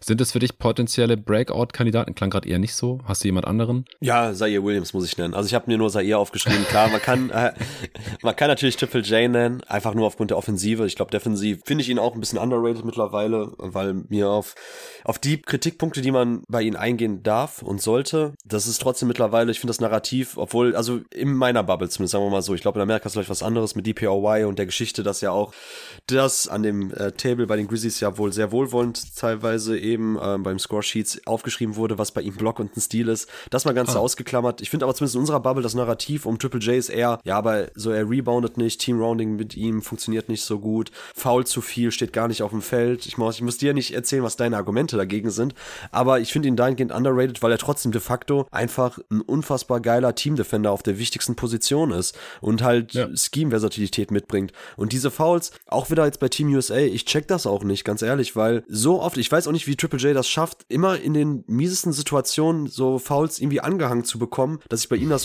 verfestigt oder das Bild so, ja, der ist auch immer mittendrin bei dummen Fouls. Also sind oftmals irgendwie so Sachen, keine Ahnung, irgendjemand pennt an der Point of Attack, lässt jemand durch, der rotiert, will challengen und, keine Ahnung, nimmt halt das Foul. Das kann halt passieren, wenn du schlussendlich schnell rüberkommen musst. Bei Team USA waren das viele Fouls. Ich weiß gar nicht, ob das gegen Montenegro war, wo der am Anfang direkt drei Fouls hatte. Davon waren zwei aber einfach Help-Defense, die er spielen muss und dann einfach, ja, die Kacke auslöffeln muss, die jemand anders da verbrochen hat. Und das finde ich bei ihm schwierig bei Triple J. Also ich finde ihn da echt ein bisschen underrated mittlerweile. War zwar auch nicht mein DPOY-Pick, aber das ist schon okay. Ähm, kann halt eher ein Break hier haben, ein Breakout hier haben, aufgrund seiner Offense, weil ich finde, das haben wir jetzt auch in der Preseason gesehen. Triple J kriegt auch viele Sets für sich gelaufen, wo er den Ball am Perimeter kriegt, ähm, wo er dann eben attackieren kann. Aus dem Face-Up ist er einfach agil genug, ähm, hat lange Schritte hat ein sehr gutes Scoring-Paket am Korb, egal ob es jetzt irgendwie so kleine äh, Up-and-Under-Finishes sind oder ähnliches, ähm, kann mit der linken Hand finishen, mit der rechten Hand, das ist schon alles cool. So, und ich glaube, wenn Triple J es schafft, so das Playmaking ein bisschen zu verbessern, also öfters mal die Kickouts auch spielt und nicht alles dann irgendwie versuchen, selbst zu scoren, wenn er eben im Short Roll mhm. den Ball mhm. kriegt oder selbst aus dem Face-Up attackiert. So, das ist auf jeden Fall noch eine Stelle in seinem Game, wo er daran arbeiten kann, wo er sich verbessern kann, noch ein breiterer Offensivspieler wird. Dreiervolumen ein bisschen weiter hochschrauben, ein bisschen effizienter treffen, das macht ihn auch noch mal mhm. gefährlicher. Wenn er dann die Gegner dazu zwingt, härtere Closeout zu laufen, kann er dann wiederum Mismatches ausnutzen und attackieren, weil er halt für seine Größe sehr, sehr agil eben ist auf the Dribble. Das passt alles. Also das wäre mein Kandidat. Willst du vielleicht erstmal kurz dagegen halten, bevor ich dann zu Zaire komme? Gar nicht zu sehr. Also defensiv, ich will gar nicht widersprechen, dass er da ein ganz krasser Defender ist. Top 3 auf seiner Position oder sowas, würde ich auf jeden Fall auch sagen. Äh, mich stört einfach nur, dass er 20 Minuten pro Spiel auf der Bank sitzt, weil da bringt er nicht halt nichts. Also das war halt mein Case, hauptsächlich letzte Regular Season, wieso ich ihn auch nicht als DPOY gesehen habe. Er hat nur 63 Spiele gemacht. Gut, das hätte sich jetzt künftig dann eh erledigt, weil du mindestens 65 brauchst für solche Awards. Aber äh, dass er halt einfach nur 28 Minuten pro Spiel auf dem Feld steht, das ist halt bei der Konkurrenz nicht so. So egal wer, Draymond, AD, Mobley, die, die spielen halt alle über 30 Minuten pro Spiel und haben dadurch mehr Impact, weil sie halt nicht die ganze Zeit Foul Trouble haben. Und das ist halt das, was bei Triple J halt so ist, du, du kannst dir manchmal nicht erklären, wie, wieso er jetzt schon sein drittes Foul hat oder sein viertes oder so. Teilweise ja. sind es ja dann auch Offensivfouls. Es ist ja nicht so, dass er die ganze Zeit defensiv foulen muss, weil der Perimeter löchrig ist oder so, sondern macht er halt, dann hat er schon Foul Trouble, dann macht er noch ein richtig dummes Offensivfoul. Ja, ja, das ja. Das ist einfach ja, frustrierend und es ist halt letzte Saison leider auch nicht besser geworden. Also ganz früher, die ersten drei Jahre war es schlimmer. Da hat von der Possessions so um die sieben Fouls äh, gemacht und jetzt sind es nur noch sechs. Oder wenn man halt per 36 nimmt, dann hat er halt die letzten beiden Jahre 4,6 auf 36 Minuten. Das heißt, wenn er tatsächlich 36 Minuten pro Spiel spielen würde, hätte er jedes Spiel fast fünf Fouls. Also hätte jedes Spiel einfach Foul Trouble und das, das geht halt nicht.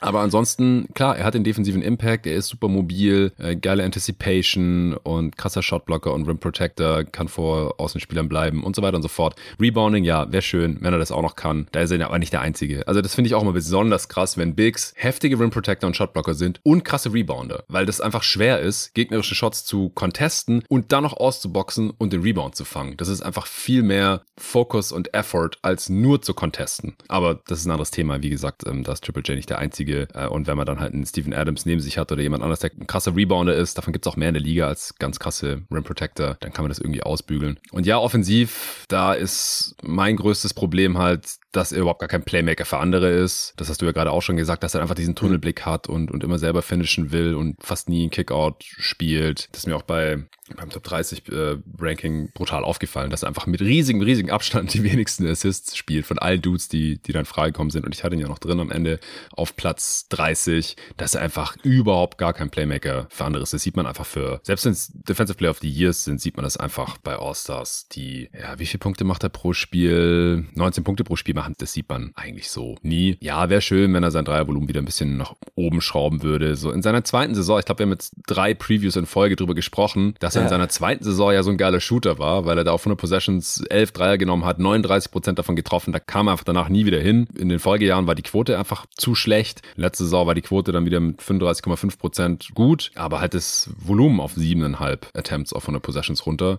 So, da muss er auch noch den Sweet Spot irgendwie finden. Aber ich, ich traue es ihm auch zu. Also gerade das Face-Up-Game, das ist, finde ich, sehr interessant und wäre halt auch wichtig, weil du hast ja vorhin gesagt, so, er hatte letzte Saison schon die, die drittmeisten Drives und vor allem ohne mhm. Morant, so, wer soll's machen? Also fände ich ganz geil, wenn er da ein bisschen mehr machen könnte und, und halt auch als einer der wenigen dann da wirklich konstant auch Fouls ziehen kann. Ja, genau, also da sind wir doch dann auf einer Wellenlänge. Ich habe ihn ja nicht mal in der Top 30 gehabt, eben aufgrund der offensiven ha, Unzulänglichkeit. Du bist noch. der Hater.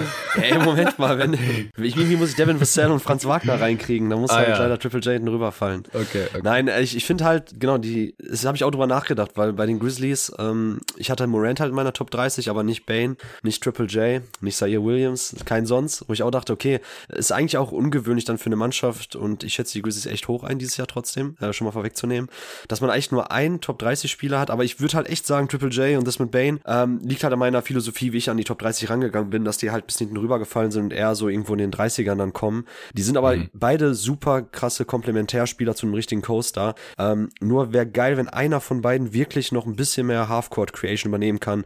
Vielleicht mhm. ja sogar wirklich Triple J dann aus den äh, Face-Up-Situationen, die du angesprochen hast, aus dem Big Big Pick and Roll, vielleicht wenn er am Elbow den Ball kriegt, ähm, dann die Get-Situation direkt den Block gestellt kriegt, da attackieren kann. Aber solange er nicht halt auch das Playmaking ein bisschen nach oben schraubt, ist das auch eine Situation, wo du mit der Defense, also wo du als Defense dann leben kannst, was du einfach versuchst dann One-on-One -on -one irgendwie zu lösen. Wenn er dann scored, okay, dafür gibst halt keine guten Looks ab, weil er eh nicht rauspassen kann. Schickst halt spät die Hilfe, dann im Zweifel kannst du noch besser irgendwie ähm, den Wurf contesten und ähnliches. Die Kickouts kommen sowieso nicht bei ihm, also daran muss er auf jeden Fall arbeiten, damit er wirklich dann ein guter offensiver Coaster sein kann. Und bei Bane ist es halt auch ein bisschen so das Pick-and-Roll-Playmaking und ja, da das Scorer schon okay, aber halt nicht so wirklich der klare Coaster, wo ich sagen würde, okay, das ist bei einem Titel Aspiranten Number One dann wirklich so der veritable All-Star und Coaster. Kann All-Star werden, das mit Bane, auf jeden Fall, mhm. aber ich habe ihn jetzt auch nicht so als designierten Top 30 Guy gehabt. Ja, es wäre halt krass, wenn er jetzt mehr Usage übernehmen könnte während dieser 25 Spiele Suspendierung von Morant. Also er hat letztes Jahr schon 26% Usage, wenn es echt Richtung 30 gehen kann und er dann halt nicht, was die Effizienz angeht, brutal einbricht. Da war die letzten Jahre ja konstant bei einem Offensivrating von 119. Vorletzte Saison, da wollte ja Morant noch den Most Improved äh, an, an ihn weiterreichen eigentlich. Dann letzte Saison hatten ihn wieder viele Leute als Kandidaten für den Most Improved Player Award. Desmond Bain, wenn er jetzt halt wieder einen Sprung macht und so seinen Breakout hat, in Anführungsstrichen, zum All-Star, dann, dann wäre er quasi zum dritten Jahr in Folge Most Improved Player Award Kandidat. Aber ich kann das schon sehen. Also er, er könnte ja auch noch mehr Dreier nehmen. Also er ist jetzt so bei 10, 11 auf 100 Possessions, hat aber jetzt über die ersten drei Jahre 43 Prozent fast davon getroffen. Also da geht noch ein bisschen was beim Volumen, ohne dass die Quote gleich äh, komplett in den Keller rauscht, denke ich. In den Playoffs da äh, hat er kein Scheunentor getroffen, aber da war er auch angeschlagen, oder? Hat er irgendwie Fußverletzung gehabt mhm, oder sowas? Genau, ja. Und das kann natürlich schon massiv stören bei der Balance, wenn man in den Wurf reingeht und so, wenn der Fuß kaputt ist. Da hat er nur 32 Prozent getroffen. Würde ich als Outlier bezeichnen. Und ja, auch so On-Ball, also ja, er, er ist halt nicht der krasseste Athlet, so weder horizontal noch, noch vertikal, deswegen auch nicht die heftigste Rim Pressure, zieht auch nicht besonders viele Freiwürfe, aber als Shooter kann er, glaube ich, schon mit seiner Gravity da arbeiten und äh, Closeouts attackieren, dass die Leute ihm halt auf den Füßen stehen müssen und ist er auch in die entsprechenden Sets eingebunden bei den Memphis Grizzlies. Also, dass ich mir vorstellen könnte, dass er einfach, was die Zahlen angeht, da auch nochmal einen Sprung macht, aber ich sehe halt auch nicht ganz, wie er der Spieler ist, der die Grizzlies da alleine auf dem offensiven Niveau hält im, im Halfcourt oder geschweige denn ihnen halt was gibt, was sie, was sie nicht haben mit, mit der Rim Pressure oder Creation auf dem höchsten Level ohne Morant. Und, und weißt du, was die Cooks an der Sache ist? So, du willst ja auch nicht wirklich die On-Ball-Rolle von Desmond Bain vergrößern, weil du ihn ja Off-Ball brauchst für Spacing. Ja, also das stimmt. ist, ne, das ist ja. ja. auch eben das Krude an der Geschichte, ähm, weshalb du ja eigentlich seine Rolle als ähm, primärer Playmaker und Creator auch gar nicht so groß haben willst, weil du ihn eigentlich Off-Ball brauchst. Ähm, deshalb ja. äh, beißt sich auch ein bisschen die Katze in den Schwanz. Genau, also das, das würde dann halt auch nur gehen. Hier Point Bane, äh, da, da, stehen ja dann wahrscheinlich tendenziell halt auch mehr Wings daneben, wenn dann halt einer davon mindestens Luke Kennard ist, damit du da halt ordentlich Spacing drin hast und dann halt wahrscheinlich am besten ist das, was ich vorhin meinte, mit äh, Aldama und Triple J auf den großen Positionen und, und dann halt noch irgendeinen fünften Dude, äh, Smart, falls, falls er dann wieder fit ist. Oder halt jemand anderes, der so halbwegs den Dreier treffen kann, ob das dann Williams vielleicht endlich mal ist oder David Roddy zum Beispiel. David Roddy haben wir vorhin gar nicht erwähnt als potenziellen Starter. Ist das für dich raus? Ähm, ja, ist für mich als Starter raus, aber wird eine wichtige Rolle ähm, spielen und ein sehr wichtiger Rotationsspieler. Big Body Roddy. Ähm, ist nämlich einer, der auf jeden Fall in unorthodoxen Situationen noch irgendwie zum Korb kommt. Ist jetzt nicht der klassische ähm, Rim Pressure Guy, ähm, weil er halt nicht selber so den dynamischen, schnellsten Antritt hat. Aber wenn er ein bisschen Platz vor sich hat und aus den Off-Motion-Sets bei den Grizzlies attackieren kann, dann ist er schon echt cool. Und dann ist er auch ein sehr versatiler Offensivspieler, weil er im Grunde genommen irgendwie alles ein bisschen kann. Ähm, aber ich würde ihn halt nicht unbedingt in die Starting-Liner packen. Ich würde ihn mhm. lieber von der Bank bringen. Das ist so der Grund, warum ich ihn nicht genannt habe. Ja, wäre einfach geil, wenn sein Dreier noch ein bisschen besser fallen würde. Über jeder zweite Wurfversuch von ihm ist ein Dreier und er trifft halt nur 30 Prozent davon. Und das limitiert ihn dann halt auch, beziehungsweise seine potenzielle Spielzeit. Siehst du jemanden mit zu wenig Minuten? Ja, Zaire Williams. Nein, also ich muss den Punkt noch machen, den ich gerade aufgemacht habe bei Breakthrough. Ähm, ja, Zaire habe ich letztes Jahr gehabt, weil ich meine, er kam von einem echt guten Rookie-Jahr, ähm, Offensivrating von 113, klar, minimale Usage gab von knapp 15 Prozent, ähm, aber hat einfach sehr, sehr gut nachher die Rolle ausgefüllt, so als ähm, Spot-Up-Guy. Äh, 57 Prozent äh, Dreierrate, also wie gesagt, hat auch primär dann fürs äh, Spacing gesorgt, hat den Dreier okay getroffen mit ähm, knapp 32 Prozent. Nicht super, aber hat halt genügend genommen mit 8,6 auf 100 Possessions. Also war einfach ganz cool so als sehr lanky, ähm, ja, tertiärer Playmaker, Shooter auf dem Flügel, der auch mal eben Side Pick and Roll laufen kann, der den Ball am Laufen lässt und in Transition gut ist. Das hat mhm. alles cool gepasst und ich dachte, ah, pass auf, so gerade dieses, dieser Playmaking-Aspekt, so der in Stanford ja schon zu sehen war. Ich hatte ja zu dem Zeitpunkt ein Interview mit Oscar da Silva für die Five gemacht, wo Oscar zu mir sagte, so Zaire ist der krasseste Basketball, den er je gesehen hat. So, der bringt's einfach mhm. nur nicht aufs Parkett in den Games, aber im Training, der kann Sachen mit dem Ball, das ist unfassbar mit dem Spieler seiner Größe, so die Agilität mit dem Ball und auch sein Auge für die Mitspieler. Und ich glaube ihm einfach mal, weil ich finde, man sieht das immer in Flashes, aber leider bislang echt nur ja. in Flashes. Und für mich war das halt der Kandidat letztes Jahr. Und dann kam eben die Verletzung, weil ich gedacht habe, okay, ein bisschen mehr Points sei ihr, dass man tatsächlich dann auch Bane und Morant weiterhin Offball auch agieren lassen kann. Morant erstmal um Pin-Downs schickt, dann den Ball gibt und Zaire einfach Entscheidungen trifft. Ja, wie gesagt, Verletzung, komplettes Jahr für die Tonne gewesen, als er zurückkam. Ähm, sah sowohl defensiv als auch offensiv immer einen Schritt zu langsam aus, physisch überhaupt nicht da. Da fand ich ihn fast schon als Rookie besser. Also ganz, ganz schwieriges zweites Jahr, aber irgendwie muss man trotzdem da ein Sternchen dran setzen, weil er war lange verletzt und als er zurückkam, hat er dann nicht so richtig in die Rotation reingefunden und Tyler Jenkins wollte jetzt nicht auf Teufel komm raus und biegen und brechen, ihn da irgendwie reinzwängen in die Rolle. Von daher glaube ich einfach, dass jetzt hoffentlich das dritte Jahr, auch durch den Abgang von Dylan Brooks, wo jetzt Rotationsminuten frei geworden sind, es kompetitiv innerhalb des Kaders ist um die Minuten, dass er ihr jetzt den Schritt geht. Ähm, der Wurf muss einfach besser fallen. Der hat einen unfassbar geilen Touch. Ich finde seine Shooting Motion unfassbar gut. Also gibt kaum Spieler, den ich lieber beim Werfen zusehe, weil ich einfach so das, den Follow-through, den Abklappmoment, das sieht alles so wie aus dem Bilderbuch aus, ähm, aus dem Lehrbuch, mhm. aber so richtig fallen wollte der Wurf halt bislang nicht. Und klar, ist niemand, der groß am Korb finishen kann im Halfcourt gegen, ähm, gegen die Defense in Traffic oder so. Da fehlt ihm einfach dann der letzte vertikale Pop und auch ein bisschen die Durchsetzungskraft.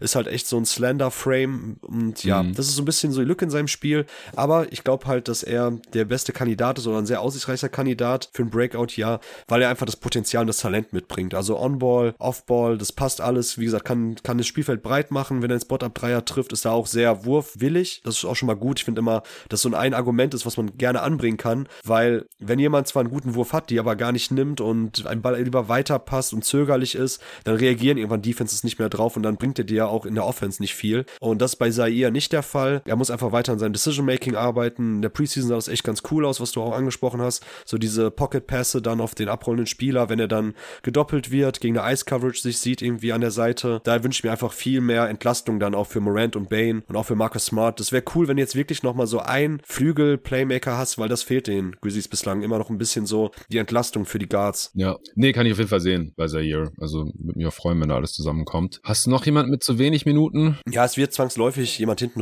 rüberfallen, weil einfach der, der Kader so tief ist. Spontan wüsste ich jetzt aber nicht, wen ich unbedingt nennen sollte. Jake LaRavia lässt die Dinger ja gerade in der Preseason fliegen. Ähm, Wäre cool, wenn er mhm. sich jetzt tatsächlich so als Spot-Up-Guy noch auftun kann, der auch ein bisschen ähm, Passing und Decision-Making Stärken mitbringt. Ähm, ist ja so ein ja, Shoot, Dribble, Pass, Big Vierer. Ähm, auch eigentlich begehrter Spielertyp, solange das Playmaking halt kommt. Und dafür muss aber erstmal der Wurf fallen. So damit fängt es bei ihm halt an, wenn Gegner ihn halt offen draußen lassen, so, dann kann er auch nicht so wirklich Closes attackieren und dann Plays machen. Also Jake LaRavia hoffe ich, dass er einfach den Dreier trifft, dann öffnet sich in seinem Spiel, glaube ich, sehr viel. Ähm, mhm. Und dann wird er auch nicht hinten rüberfallen. Deshalb ist die Frage tatsächlich schwieriger, als sie auf den ersten Blick wirkt. Ähm, ich habe mir tatsächlich auch keinen notiert, außer Zaire, wenn er halt am Anfang nicht funktioniert, dass er dann tatsächlich irgendwann in seinen Minuten gekillt wird. Aber ansonsten, klar, ich könnte jetzt Vince Williams nennen, aber das wäre auch wieder ein Stretch, glaube ich. Ähm, erstmal Stimmt, den gibt's auch noch. Den gibt's auch noch. Ähm, nee, tatsächlich, weiß nicht, hast du irgendeinen Spieler? Ich hätte keinen. Nee, also klar, irgendwer von den jungen Spielern kann die Rotation nicht knacken oder mehrere davon. Das ist völlig normal. Da werden sich ja die Besten durchsetzen und ja, Josh Christopher hat ja jetzt auch schon den, den ersten Cut nicht überlegt und ansonsten hätte ich da auch niemand mehr, aber zu vielen Minuten habe ich ja Derrick Rose vorhin schon genannt. Also mhm. ich fürchte einfach, dass der da jetzt ein bisschen überfordert sein könnte, während Morant noch nicht wieder da ist. Hast du da sonst noch jemanden? Ja, ich war am Anfang ja kein großer Fan von Luke Kennard, aber ich habe das natürlich sehr aus der Playoff-Brille ähm, und defensives Mismatch-Hunting-Brille äh, beurteilt. In der Regular mhm. Season ist er mit seinem Shooting einfach zu wichtig und zu wertvoll. Ähm, ja.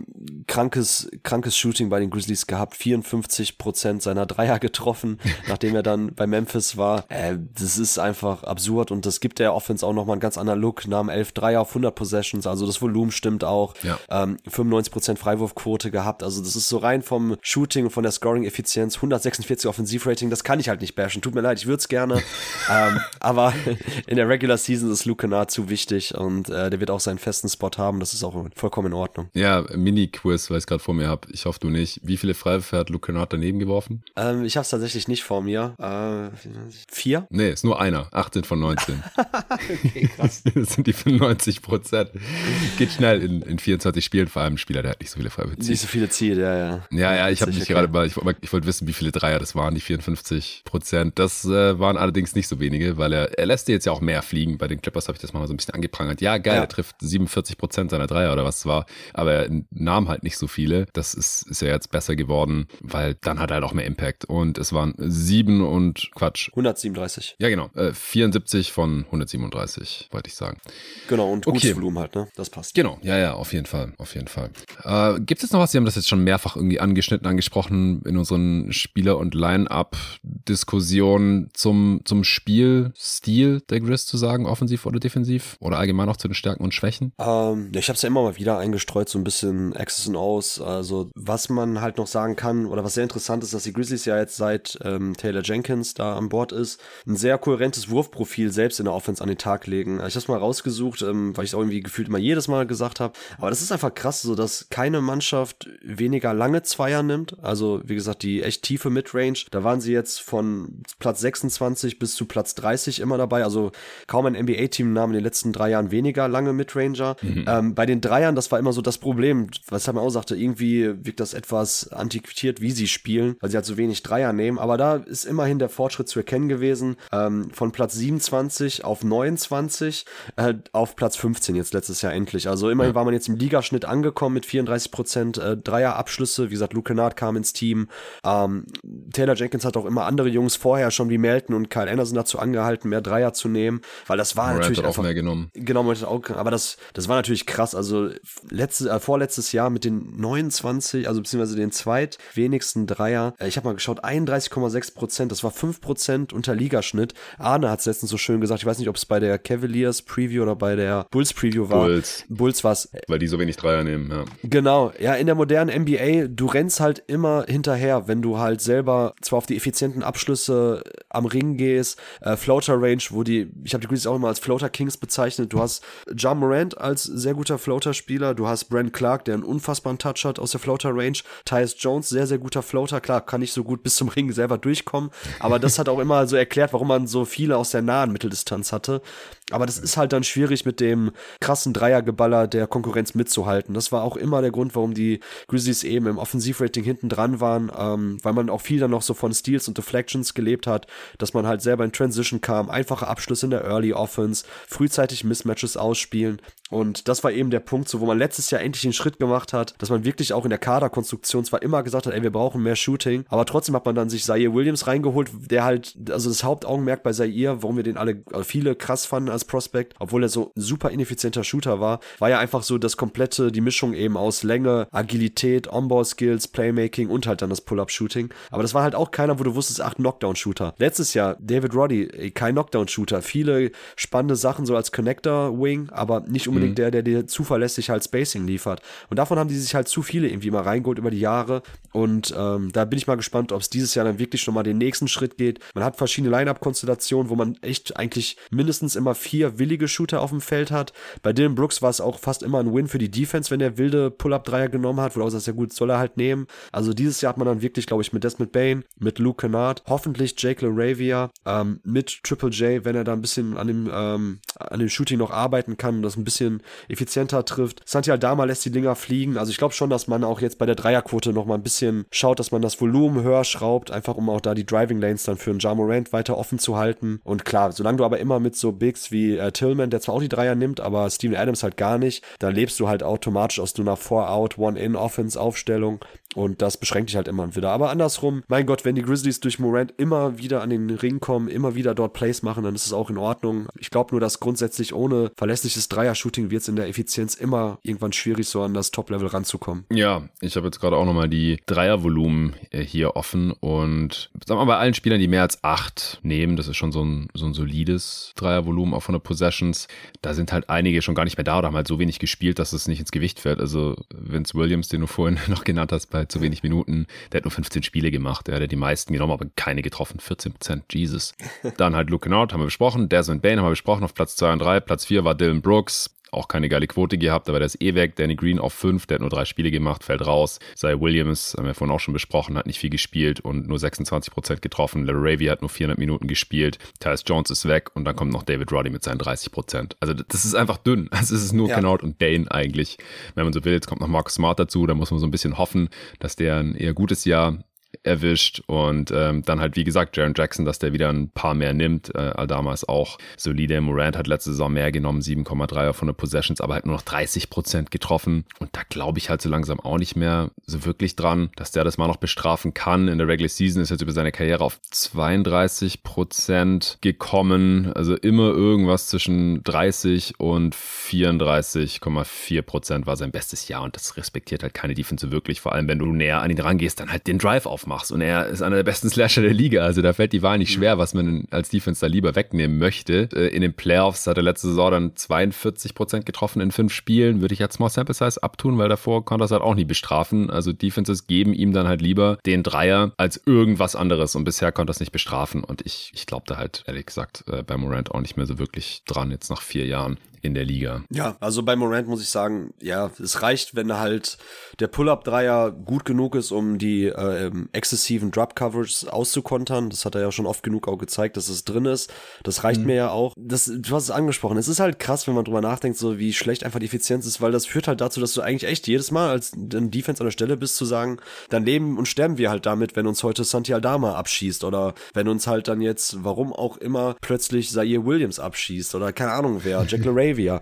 Das ist echt schwierig. Da fehlt halt echt das verlässliche Shooting. Ähm, das wird so spannend sein zu beobachten für die Saison auf jeden Fall, wie sich das bei den Grizzlies dann entwickelt. Ob man ein bisschen mehr so Pace and Space wirklich spielen kann oder ob man weiterhin im Halfcourt dann struggelt und versuchen muss, sich sehr viel aus den vorgefertigten Sets ähm, zu erspielen. Ja. Weitere Schwächen noch? Oder ähm, ja, ja, ein bisschen bei den Schwächen. Stand jetzt ist es etwas mit den Verletzungen, so die Versatilität auch äh, in der Defense, weil wie gesagt, Brent Clark war schon ein Schlüsselspieler, sowohl offensiv als auch defensiv.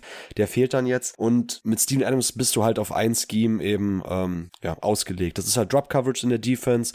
Einer der besten Drop Bigs, aber auch muss ich sagen, ich finde Steven Adams hat mit so das beste Gefühl ähm, für das Positioning in diesen Situationen. Ähm, man sieht es ja auch dann, wenn die Grizzlies jetzt durchgewechselt haben in der Preseason und äh, Kenny Lofton reinkam, den schickt man dann, ich meine, wir haben ja Kenny Lofton noch nicht drüber gesprochen, den schickt man halt dann immer bis auf Level des Screens oder man switcht auch mit ihm, weil du ihn einfach nicht im Drop haben willst, weil er dafür viel zu kurz ist, viel zu unbeweglich und kurz. Und Steven Adams hat einfach die Länge. So, das ist einfach so massig, so, das, das passt super. Das ist einfach ein guter Regular Season Big. Aber schlussendlich fehlt dem Team halt wirklich jetzt momentan so ein bisschen Plan C und D vielleicht auch mal, dass du wirklich mal was anderes zeigen kannst.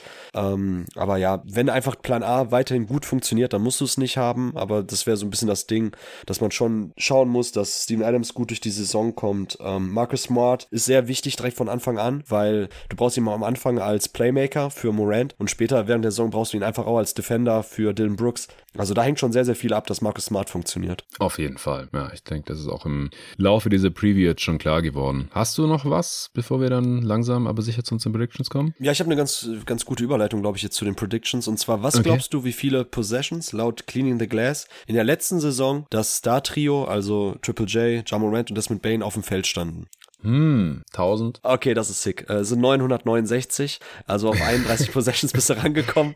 Und ähm, nee, warum ich das nochmal nachgeschaut habe, weil wir auch jetzt eingangs schon darüber gesprochen haben bei den Lineups so, es dreht sich ja schon alles um das äh, Star Trio. Triple J letztes Jahr den Schritt defensiv gemacht hin zum DPOY, ähm, Desmond Bain offensiv nochmal einen Schritt gemacht in Sachen Playmaking und Self-Creation Scoring und so. Und ähm, trotzdem ist das ein bisschen, also ich hätte gedacht, es wären vielleicht sogar mehr Possessions gewesen. Ja, ich habe auch nur 1000 gesagt, weil du schon so gefragt hast. Ja, okay, okay. Weil das Net-Rating liegt bei plus 11,7, 97. Percentile. Defensiv mhm. war man im 99. Percentile. Ganz witzig, weil du ja gesagt hast, ah, Morant und Bane, wie das defensiv funktioniert. Ich glaube, solange man halt Triple J hinten dran hat, ist es schon okay, sich die beiden vorne mhm. zu leisten. Und dass in dem Jahr davor, wo die Sample Size so ein bisschen größer war, da waren es dann, glaube ich, so knapp 1700 Possessions. Da hatte man auch 91. Percentile plus 8,1. Also das sah auch schon sehr, sehr gut aus. Ja. Da wäre jetzt meine Frage, würdest du denn sagen, wenn man auch sich so die Verletzungshistorie anschaut und die ganzen Off-Court-Probleme von Morant, Foul-Probleme von Triple J, warum er nicht auf dem Feld stehen kann. Ist das denn jetzt eine Stärke oder eine Schwäche von den Grizzlies, dass wir dieses Star-Trio um Bane, Morant und Triple J letztes Jahr in gar nicht so großer Sample-Size gesehen haben und man trotzdem ähm, Zweiter im Westen wurde? Oder würdest du sagen, ja, ist eher, zeigt das das Problem, dass man mit denen einfach nicht langfristig planen kann, in dem Sinne, dass man einfach äh, sich nicht wirklich einspielen kann und irgendwas ist immer? Ich tendiere leider zu letzterem, weil es scheint halt immer irgendwas zu sein. Und auch in der kommenden Saison, selbst wenn sie wieder auf 1700 gekommen wären ohne Morants Suspendierung, ist es ja jetzt dann wahrscheinlich schon wieder eher nur 1000. Ähm, bei allen anderen Faktoren, wenn wir da annehmen, dass die gleich sind, ja, ist es natürlich sehr spekulativ, aber es ist ja nur so ein äh, Gedankenspielchen hier. Dann bist du auch schon wieder näher bei den 1000, weil Morant halt diese 25 Spiele verpasst. Also mhm. ich, ich weiß nicht, ob das bis auf weiteres, also bis zur übernächsten Saison dann, also 24, 25, nicht vielleicht ein bisschen sehr theoretisch ist, diese sehr schönen Zahlen offensiv und defensiv, weil ich meine, es sind ja nicht nur diese drei Stars, in Anführungsstrichen, ähm, sondern, weil ich muss es jetzt in Anführungsstrichen setzen, weil du hast ja weder mhm. Triple J noch Bane ne, in der Top 30, ja.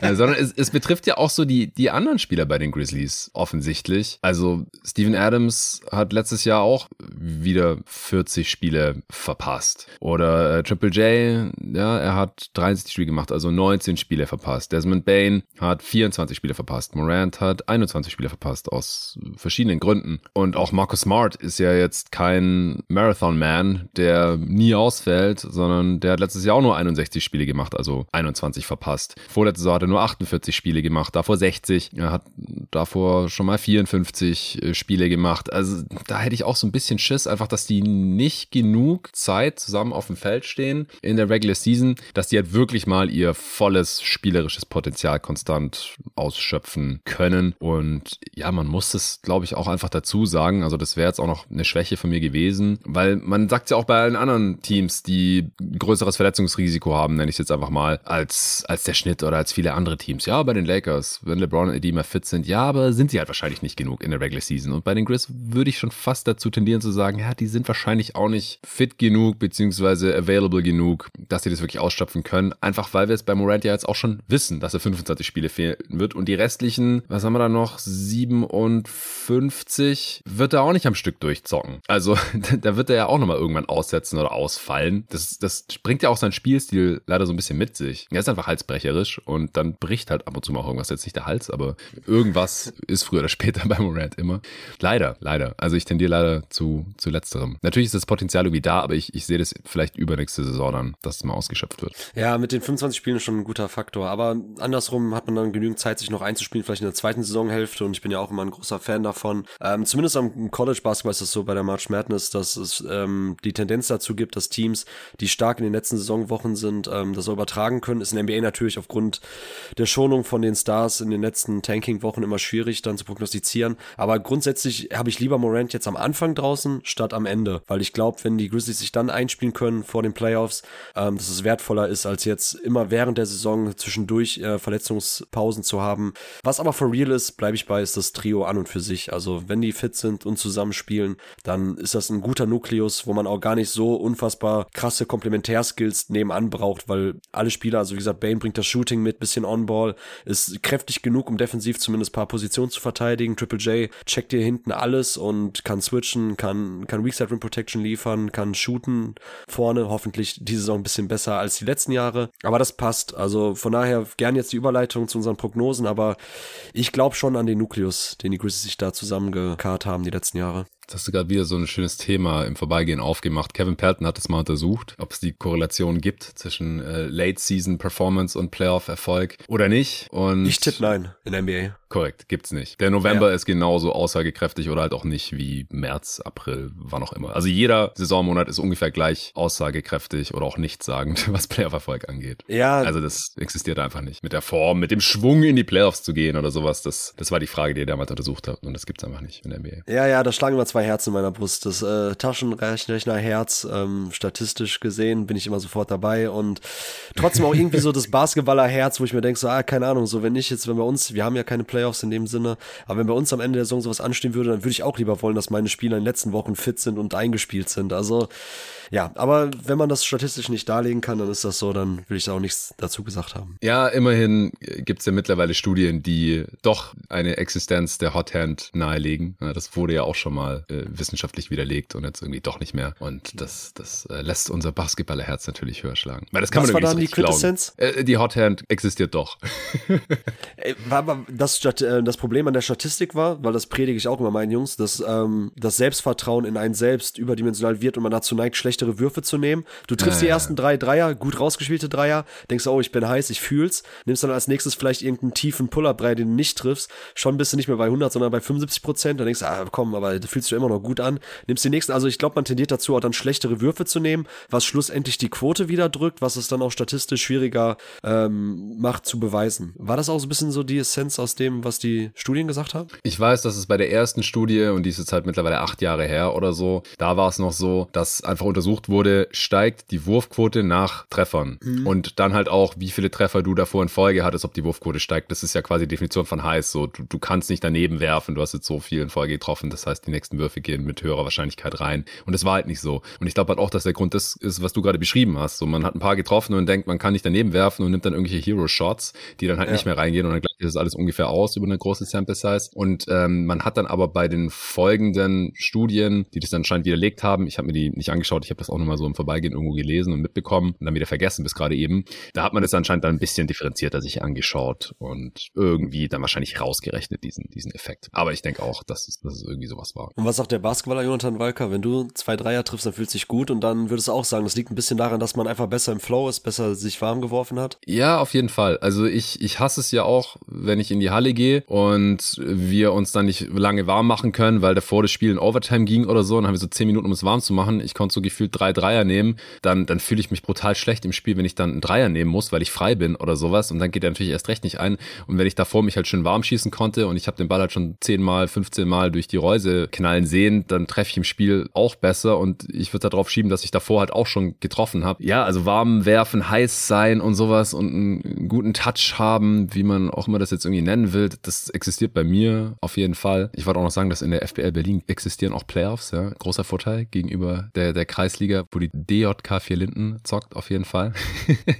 Äh, da, da kann man dann einen Schwung mitnehmen aus der Regular Season. Ja, ich würde dir zustimmen. Das würde ich auch noch mal kurz sagen. Das ist ein bisschen off-topic, aber ähm, mein Dreierrekord waren ja weirder Flex jetzt, aber waren ja mal 10 Dreier in einem Spiel. Und ich glaube, das ist ein geiler Flex. Das ist ein geiler Flex, ja. aber der Gegner hat einfach konsequent weiter Zone gespielt. Also irgendwann habe ich mir auch gedacht, so, ey, Hand down, man down. Aber ich, da würde ich nämlich auch sagen, weil ich darüber nachgedacht habe. Wie viele Versuche? Ja, Wie heiß war's? So 17 würde ich tippen, 16, 17. Okay. Ich habe auf jeden Fall nicht überdreht. Und das Krasse war, dass auf jeden Fall die ersten drei nicht reingegangen sind. Und nachher war das dann auch so Michael Jordan Shrug, so mit den Schultern hoch, weil darauf jetzt nämlich zurückzukommen. Ich würde nämlich auch zustimmen aus meiner eigenen Erfahrung und ich habe ja selber, also meine Three-Point Attempt Rate lag immer so bei 80 Prozent. Zum Korb gezogen mhm. bin ich gar nicht mehr.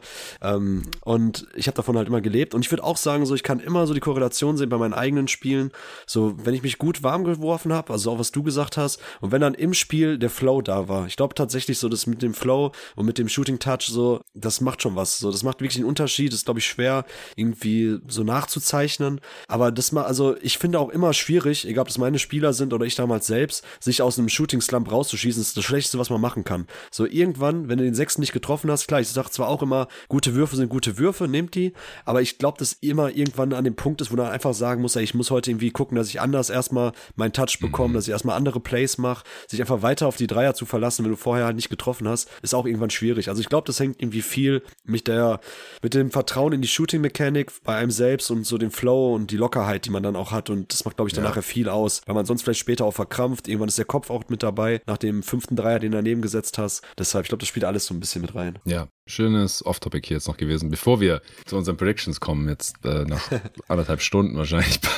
es, es, könnte die längste Preview sein. Also Luca hat gut vorgelegt mit Max bei den Sixers, das waren fast 90 Minuten. Aber wir nähern uns hier langsam diesem Territorium an, denke ich. Da lassen wir uns nicht bitten, nein, nein. Äh, das hat auch schon Tradition, glaube ich. Ja, das stimmt. Dass die Grizzlies Preview immer die längste war. Torben, Best Case, bitte skizzieren und mir eine Zahl geben. Ja, der Best Case, ähm, ich fange direkt mit der Zahl an. Da habe ich es mir einfach gemacht und habe gesagt, ich nehme ein besser als damals die äh, Crazy-Saison. Also ich nehme 57. Ich bin kompletter Believer. Damals wow. hatte man ja 21, 22, 56 Siege. Da war man auch komplett im Flow. Da lief alles perfekt. Man hat ja auch die Ausfallzeiten von Morant super weggepackt und hatte trotzdem Siegesserien.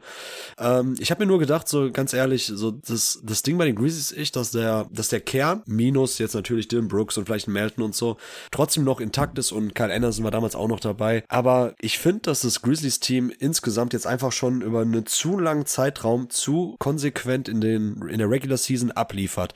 Egal wer spielt, das ist ja auch das Krasse bei den Grizzlies, auch letztes Jahr. Es gibt so viele verschiedene Five-Man-Lineups. Es ist ja nicht so, dass man wie bei den Kings das eine Five-Man-Lineup hatte letztes Jahr und das zieht man halt durch und das funktioniert, sondern es mhm. ist irgendwie egal, wer auf dem Feld steht. Man ist einfach so tief, das funktioniert immer irgendwie. Man hat halt Vertrauen ins offensive und defensive Scheme. Jeder weiß, was er zu machen hat.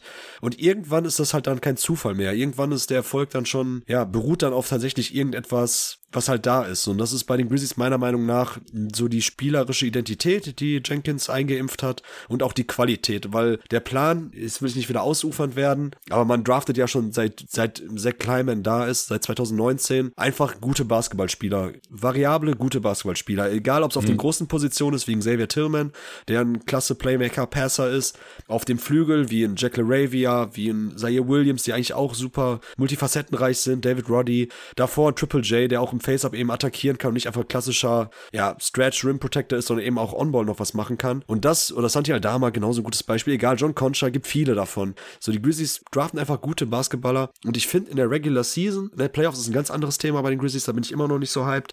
Aber in der Regular Season ist es einfach, ist der Erfolg Methode. Oder hat der Erfolg Methode, sagen wir so. Und deshalb habe ich einfach gedacht, komm, ich nehme jetzt einen mehr als damals so die krassen 56 Siege, weil ich einfach glaube, wenn du jetzt fragst, was passieren muss, im Grunde genommen einfach das, was wir die letzten Jahre gesehen haben, wenn sie am Rollen waren. Einfach das, einfach über einen längeren Zeitraum. Ja Morant, also am Anfang startet man gut ohne Morant. Ähm, Marcus Smart funktioniert sofort. Ansonsten more of the same. Dann kommt Morant rein. Man hat dieses Jahr wirklich ein bisschen mehr Dreier-Shooting, ein bisschen mehr Shooting-Luck auch vielleicht auf der eigenen Seite, abseits von Bane und Luke Kennard. Ähm, man hat wirklich viel Pace und Space. Man holt in der Defense wieder die Steals, die Deflections, kann direkt schnell umschalten. Easy Basket, so dass man nicht so viel im Halfcourt rein muss. Ähm, dann sehe ich einen Weg, wie sie auf jeden Fall wieder im Offensiv- und Defensiv-Rating in der Top 5 landen. Weil das ist so das Erfolgsrezept letztes Jahr gewesen. Irgendwie muss das Net-Rating dann ja auch passen. Und das sehe ich auf jeden Fall ähm, im Best Case, dass sie wirklich an beiden Enden Top 5 sind. Wie realistisch das jetzt ist oder welche Perspektive du jetzt einbringst, ähm, wahrscheinlich eine etwas andere, vollkommen legitim. ich ich glaube aber schon, dass es spielerische, basketballerische Gründe geben kann bei diesen Grizzlies, warum sie dieses Jahr sehr, sehr gut funktionieren werden. Also ich, ich sehe den Best Case gar nicht so viel anders wie du. Ich glaube, ich sehe sie im Best Case halt nicht Top 5 in der Offense, aber das ist ungefähr das Einzige, wo ich ein bisschen dagegen gehen würde. Ich glaube halt einfach nicht, dass sie besser sein können als vor zwei Jahren. Dazu ist die Liga halt jetzt auch zu ausgeglichen und Morant fehlt einfach safe zu lang. Also selbst im Best Case fehlt halt 25 Spiele, ist einfach so, er kann zurückkommen und dann vielleicht auch die Saison seines Lebens spielen oder die beste seiner Karriere bisher. Das würde ich auch gar nicht für ausgeschlossen halten. Also im Best Case äh, findet er da jetzt halt zu sich und trinkt keinen Alkohol mehr und lässt die ganzen anderen Späße weg, so die bisher halt einfach geschadet haben oder die zu Fehlzeiten geführt haben. Bleibt dann auch fit, einigermaßen die, die restliche Saison so fit, wie man eben sein kann im Best Case. Und dann, dann sehe ich, ja, wie sie besser sind als letzte Saison sogar. Einfach weil Marcus Smart vielleicht dann ein Upgrade ist im Best Case natürlich gegenüber Dylan Brooks und Triple J und Bane machen einen kleinen Schritt nach vorne. Das passt alles. Und dann äh, sehe ich halt, ja, 54 Siege und wieder Platz 2 im West. Auf 57 kann ich nicht ganz hochgehen. Das ist mir ein bisschen zu krass. Okay, ja, guck mal. Einer von uns muss ja übertreiben. Weißt du, wie viele Spiele Morant 21, 22 ausgefallen ist? Ja, wahrscheinlich auch so um den Dreh, aber da haben sie halt. Über 25. Ja, okay. Krass überperformt halt, als er gefehlt hat. Ja. Und das sehe ich jetzt halt einfach nicht mehr mit diesem Team. Also das würde mich schon mega überraschen, weil letzte Saison war das ja dann auch schon nicht mehr so. Also das, das da waren sie ja ohne Morant besser als mit ihm. So, das, das glaube ich aber nicht, dass es nochmal passiert. Ja, das war natürlich ein bisschen noisy, ähm, dass die Zahlen wirklich dahingehend besser waren. Das ist natürlich Schwachsinn, wenn irgendjemand glaubt, dass das Team besser ohne Morant als mit Morant ist. Ähm, kompletter Humbug. Ähm, ja, ich würde halt sagen, Tyus Jones fehlt dieses Jahr, der die letzten zwei Jahre einfach so ein unfassbar solider, guter Backup-Guard war, der dann einspringen konnte. Ähm, das ist so der Punkt, klar, wie gesagt, Kyle Anderson, die Anthony Melton vor zwei Jahren, auch sehr, sehr wichtige, gute Spieler. Aber ich glaube tatsächlich, vielleicht ist Tyus Jones so das dann an der Waage, weshalb das ohne Morant nicht ganz so gut funktioniert wie in den letzten Jahren. Ja, wie gesagt, letztes Jahr hat es halt auch schon nicht mehr so gut funktioniert. Wie gesagt, im Best Case funktioniert das gut genug und dann verletzten sich jetzt auch nicht Rose und Smart irgendwie mal gleichzeitig oder sowas. Also da wird es echt wild. Also wenn die halt so gar keinen gelernten Playmaker mehr da drin haben und wir dann nur noch Point Bane sehen und wenn der da auf der Bank sitzt, ja, pff, sei Williams, der ein Pick and Roll nach dem anderen spammen darf oder so. Pff, geil. Dann wird es echt schwierig. Best Case. ja, es ist für dich geil so zum Evaluieren, aber ich glaube, da kommt man nicht so viele Siege mehr raus. Aber wie gesagt, im Best Case alles so, wie du es gesagt hast. Ich sehe dann halt nur trotzdem, glaube ich, keine Top 5 Offense. Das ist mir dann ein bisschen, bisschen zu krass in der diesjährigen Liga. Worst Case, was passiert und wie wenig Siege? Ja, Gratulation. In unserer Diskussion hast du wahrscheinlich jetzt gerade gewonnen, weil der entscheidende Aspekt ist die Ausgeglichenheit in der Western Conference. Ähm, den gebe ich dir. Und auch in der Division bei den Grizzlies, das einfach ein bisschen schwieriger wahrscheinlich ist als damals. Ja, von daher sicherlich dein Case etwas besser als meiner. Ja, Worst Case, ich finde den Floor sehr, sehr hoch bei den Grizzlies. Einfach auch wieder mhm. hier Punkt Kadertiefe, Eingespieltheit, super solide Regular Season Bigs mit, ähm, mit Adams, Tillman und, und Triple J. Ja, warum sollte man so viel schlechter sein als letztes Jahr aus spielerischer Sicht? Ergibt das wenig Sinn. Dylan Brooks war einfach ein ineffizienter Offensivspieler. Ja. Also, I don't know. Ich habe jetzt tatsächlich 49 aufgeschrieben, einfach weil ich weiß, dass du magst, wenn man nicht so weit auseinander geht. Und das ich ja kommen. Ich sag einfach mal 49. Mm. Ich sehe, wow. Der, der Punkt, warum du wahrscheinlich drunter bist und den man machen sollte, ist die Aspekte Abstinenz von Spielern, egal ob es Triple J ist, nicht nur jetzt, wenn er auf der Bank sitzt, sondern auch verletzt ist. Ähm, wenn Steven Adams ausfällt, wenn John Morant weiterhin ausfällt, ein bisschen länger braucht, um zurückzukommen, Bane. Also es gibt schon Spieler, die nicht so einfach eins zu eins zu ersetzen sind und wenn du dann irgendwann spielen musst mit ähm, tatsächlich Zaire als primärer Creator, daneben hast du dann LaRavia und Roddy und auf 5, I don't know, wer dann noch irgendwelche Minuten Kenny Lofton oder so abgreift, dann wird es natürlich wild und dann kann es natürlich auch schlechter aussehen. Aber ich gehe einfach mal davon aus, dass man keine unfassbaren Verletzungssorgen hat oder die komplett außerhalb der Norm liegen bei diesem Team, dann ähm, komme ich tatsächlich auf eine relativ hohe Anzahl an Siegen trotzdem. 49 im Worst Case, oh, ich glaube, das würde ich ungefähr niemandem geben in dieser Western Conference. Aber ich bin nicht so viel weiter unten. Also acht Siege, Spanne finde ich eigentlich ganz geil. Und wenn ich von meinen 54 runtergehe, dann bin ich ja bei 46. Ist aber auch viel, oder? Also da hätte ich jetzt hätte ich gedacht, du nimmst weniger. Ja, ja, ich habe zuerst gedacht so 44 oder sowas, also im mittleren 40er Bereich. Aber ich glaube auch der Floor ist einfach sehr, sehr hoch. Und letztes Jahr hatte man 51 und das, ich habe ja vorhin gesagt, so ja, letztes Jahr haben die auch alle so viel gefehlt. Ja, aber sie haben letztes Jahr so viel gefehlt alle und sie haben trotzdem 51 Siege geholt und hätten eigentlich mhm. ein Netrating von einem 53 Siege-Team gehabt. Also so, so viel schlechter wird's, glaube ich, nicht laufen. Also Morant wird halt safe ein paar Spiele mehr verpassen als letzte Saison und Dylan Brooks ist halt weg, der letzte Saison noch, letzte Saison noch die meisten Minuten gespielt hat. Tyus Jones hatte die drittmeisten Minuten, aber auf der anderen Seite ist halt Marcus Smart da, den ich halt für den besten Spieler von diesen dreien halte. Das ist halt ein bisschen, ja, schwierig, dass er im Prinzip beide ersetzen muss, im Idealfall, oder halt Derrick Rose Tyus Jones ersetzen mhm. soll oder so.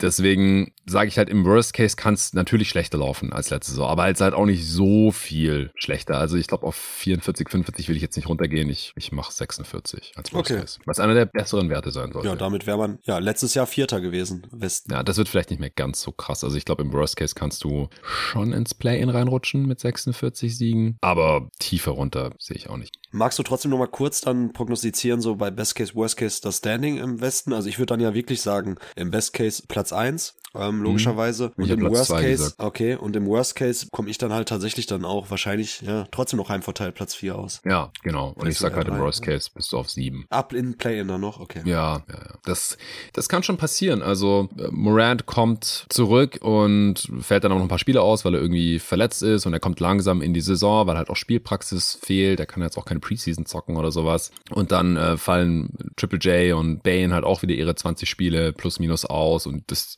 Trio spielt wieder so wenig zusammen oder sogar noch weniger als letzte Saison.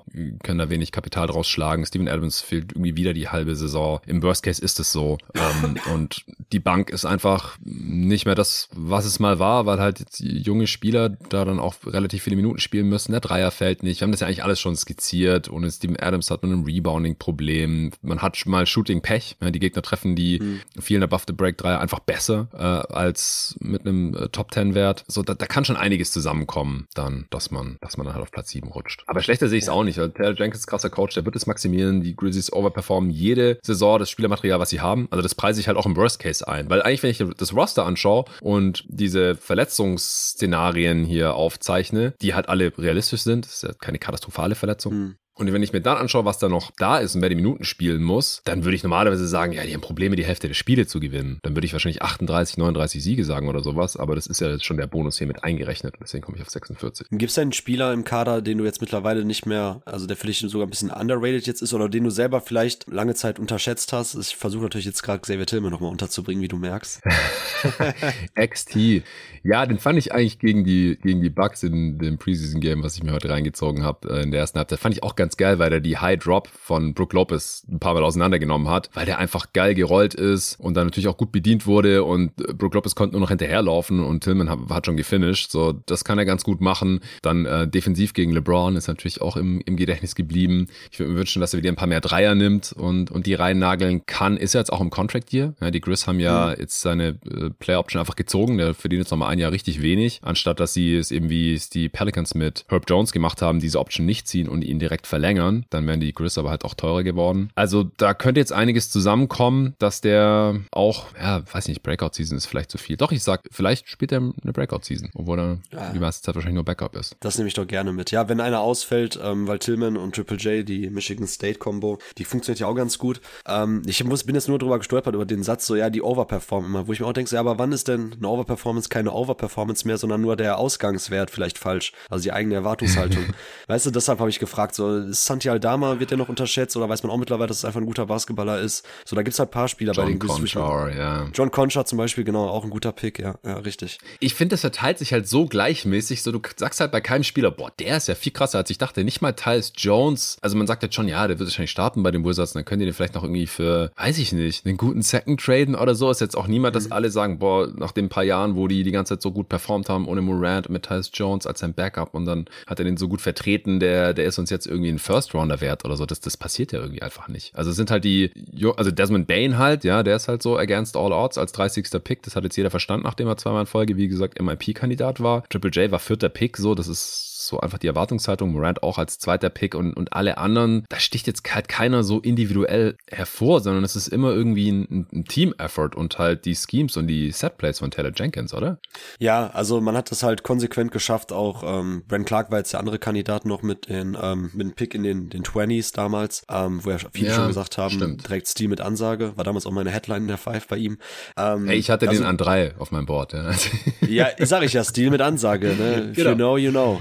Ähm, das, das haben die halt jahrelang sehr, sehr gut gemacht. Es gibt ja auch, das hatte ich glaube ich in der God Next Preview vom letzten Jahr geschrieben, dass es ja auch so tatsächlich ein Modell gibt, was ein bisschen so dieses äh, Draft-Modell der ähm, Grizzlies aus statistischer Sicht irgendwie ganz gut nahelegt. Ich glaube, das waren irgendwie Defensive Rebounding Percentage, Stock Percentage, ah, ähm, ja, ja. Assist Percentage und irgendwie dann von 20 Spielern, die im College das die letzten Jahre gehabt haben, so diese Benchmarks bei den Zahlen, davon haben die Grizzlies die Hälfte gedraftet. Also das ist schon so, dass man eben einen gewissen Spielertyp sich rein reinholt. Und das sind halt oftmals eben spielintelligente, multifunktionale Jungs, die eben ja keine ganz klaren Superkräfte haben in irgendwelchen Skillbereichen, aber einfach in der Breite super solide sind. Vielleicht trifft das auch am besten einfach. Auch ein Tyus Jones, sind einfach ein John Concha, einfach so solide. Und das führt in der Regular Season dann einfach, wenn die Schemes stimmen und du halt deine zwei, drei guten, richtig guten Spieler hast, ähm, sorgt das halt immer dann für deine plus 50 Siege. Jetzt zweimal in Folge. Und ich glaube auch dieses Jahr, dass die es knacken werden. Und von daher, gib gern die Over-Underline mal.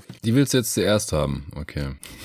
ich habe ja im Kopf, was ich eh als Finalprognose habe. Naja. Okay, ich vertraue dir. Boah, 45,5. Okay, ja, das ist äh, krass. Das ist low. Das ist unter meinem Worst Case sogar. krass, hatte ich jetzt auch nicht mehr auf dem Schirm. Ich habe dich schon ewig nicht mehr angeschaut, die Lines. Heftig. Krass, ne? Ja, da wird auf jeden ja. Fall die Verletzung von Morant eine große Rolle spielen bei den Bookies. Krass. Also der, die Suspendierung. Ja, ja das ist sorry, Suspendierung, genau. Heftig, heftig. Ja, was ist ja, deine Zahl? Äh, 52. Okay, okay. Ja, ich, ich hatte im viel zu frühen Power Ranking noch 47. ich glaube, ich korrigiere. Ich weiß nicht, ob ich. Ja, Adams ist jetzt halt fit. Das wusste man damals noch nicht, ob der zum Saisonstart fit sein würde. Hat er im ersten Preseason-Game gezockt. Und mhm. Smart, ich glaube, das ist jetzt auch nichts Wildes. Nee, das soll nichts Wildes sein. Man hat immer nur gelesen, auf jeden Fall. Vorsichtsmaßnahme hat er ein mm. öffentliches Training ausgesetzt, jetzt die beiden Spiele. Vielleicht, ich weiß nicht, wann du den Pod jetzt gerade drops, aber am Donnerstag haben sie ja noch ein Spiel, dann am 12. Oktober gegen die Hawks, meine ich. Ähm, mal gucken. Also ich würde auch davon ausgehen, dass Smart auf jeden Fall spielen wird. Zum, okay. Ähm, ja, der, der Pod droppt im Laufe des Donnerstags. Also okay. die äh, Leute werden es dann noch zeitnah erfahren. Also ich, ich gehe auf 48, weil ich habe sonst nur zwei Teams mehr als 48 gegeben, weil ich weiß nicht, ob du das schon gemacht hast. Das ist einfach unglaublich schwierig, sobald man alle Siege mal verteilen muss. Und ich, ich will jetzt hier nicht auf Platz 3 im, im Westen schieben. Ich muss gucken, wie ich es dann am Ende mache. Vor Start der Regular Season mache ich ja noch ein Power Ranking Update mit dem Luca.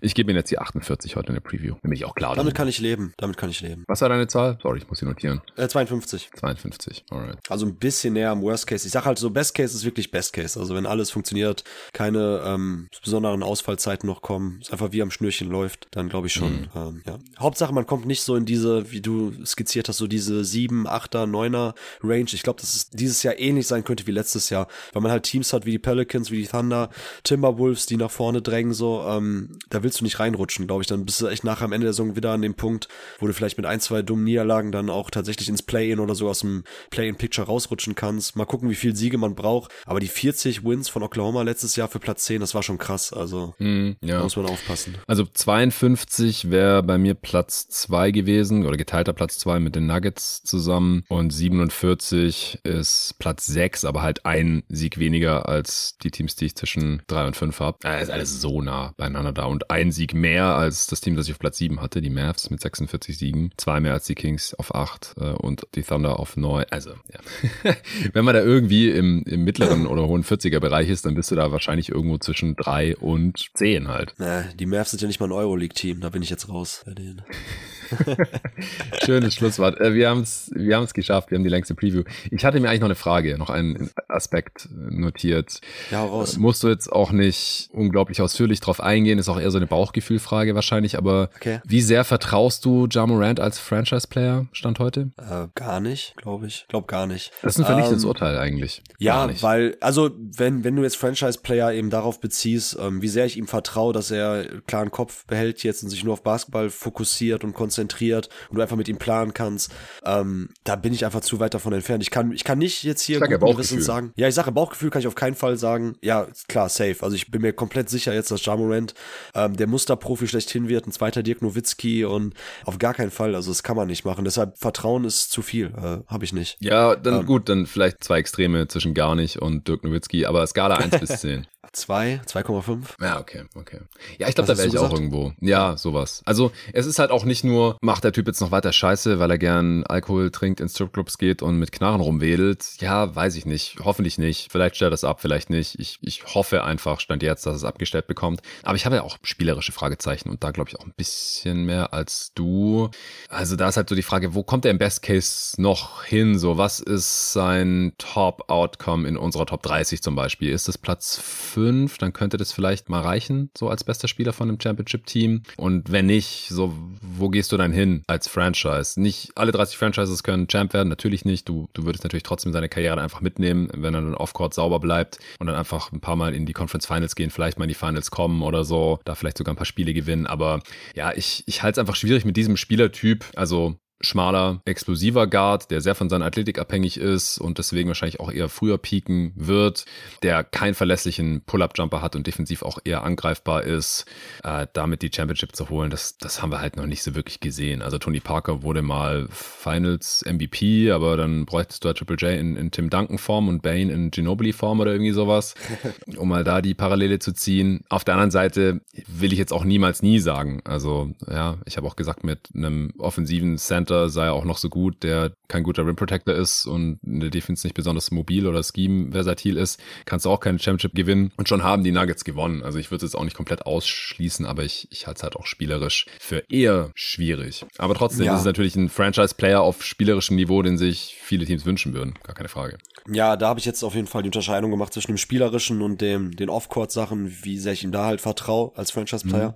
Mhm. Äh, spielerisch, ich meine, wer Interesse hat, kann sich ja nochmal unseren Pod anhören zur Redraft 2019. Stimmt, Einer von uns beiden hatte ihn an eins, der andere nicht. Und der ihn an eins hat, hat auch den Case gemacht, warum das ein äh, historisch guter, effizienter Playmaker ist. Also da bleibe ich bei, dass ähm, Moranta auch wirklich nochmal ein halbes Level zumindest über Derrick Rose war am Anfang. Ich war ein großer Rose-Fan damals, Ende der 2000er, als er in die NBA kam.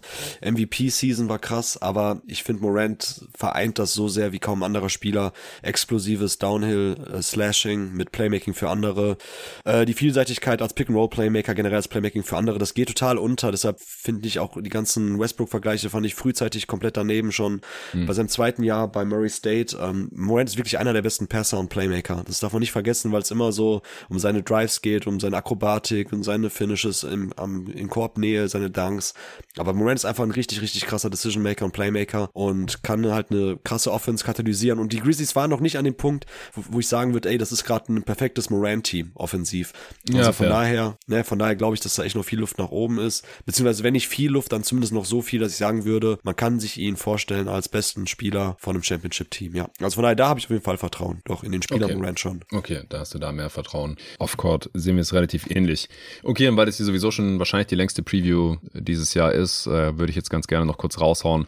Was bisher schon so an Previews kam, natürlich vor allem für die interessant, die noch keine Supporter von jeden Tag NBA sind, könnt ihr jederzeit werden auf steadyhq.com slash jeden Tag NBA. Dann könnt ihr alle 30 Previews hören. Ihr könnt alle über 200 exklusive Supporter-Folgen von jeden Tag NBA nachhören. Da gibt es einen extra Supporter-Feed. Da landen alle Folgen drin. Könnt ihr über Spotify hören, über Apple Podcasts und auch die allermeisten anderen Podcast-Apps, wo man halt so einen Link einfügen kann. Du hast die allererste Preview dieses Jahr rausgehauen mit Jerry zusammen, die Pelicans. Dann äh, kam von mir öffentlich mit Lorenzo die Hawks. Dann von mir mit Jerry die Rockets. Dann hast du mit Ole die Thunder aufgenommen. Das war wiederum öffentlich. Hinter der Paywall waren von dir mit dem anderen Coast von jeden Tag NBA Luca die Kings. Dann von Luca und meiner Wenigkeit öffentlich die Suns. Dann wiederum von Luca mit Tobi die Wolves für Supporter. Dann wiederum öffentlich von mir mit Jerry und Hans die Mavs, von Luca und Tobi die Raptors, beide öffentlich. Dann wieder hinter der Paywall die LA Clippers von mir mit dem Luca, mit C, dem, dem Clippers Luca. Dann kam unser Emergency Pod zum Lillard Trade, der war natürlich öffentlich von Luca und mir. Dann von Nico und meiner Wenigkeit öffentlich die Lakers von mir mit David, die Celtics, die Bucks mit Jonathan Hammacher, Luca und mir zu dritt. Auch öffentlich alle drei Pods dann äh, für Supporter. Die Knicks von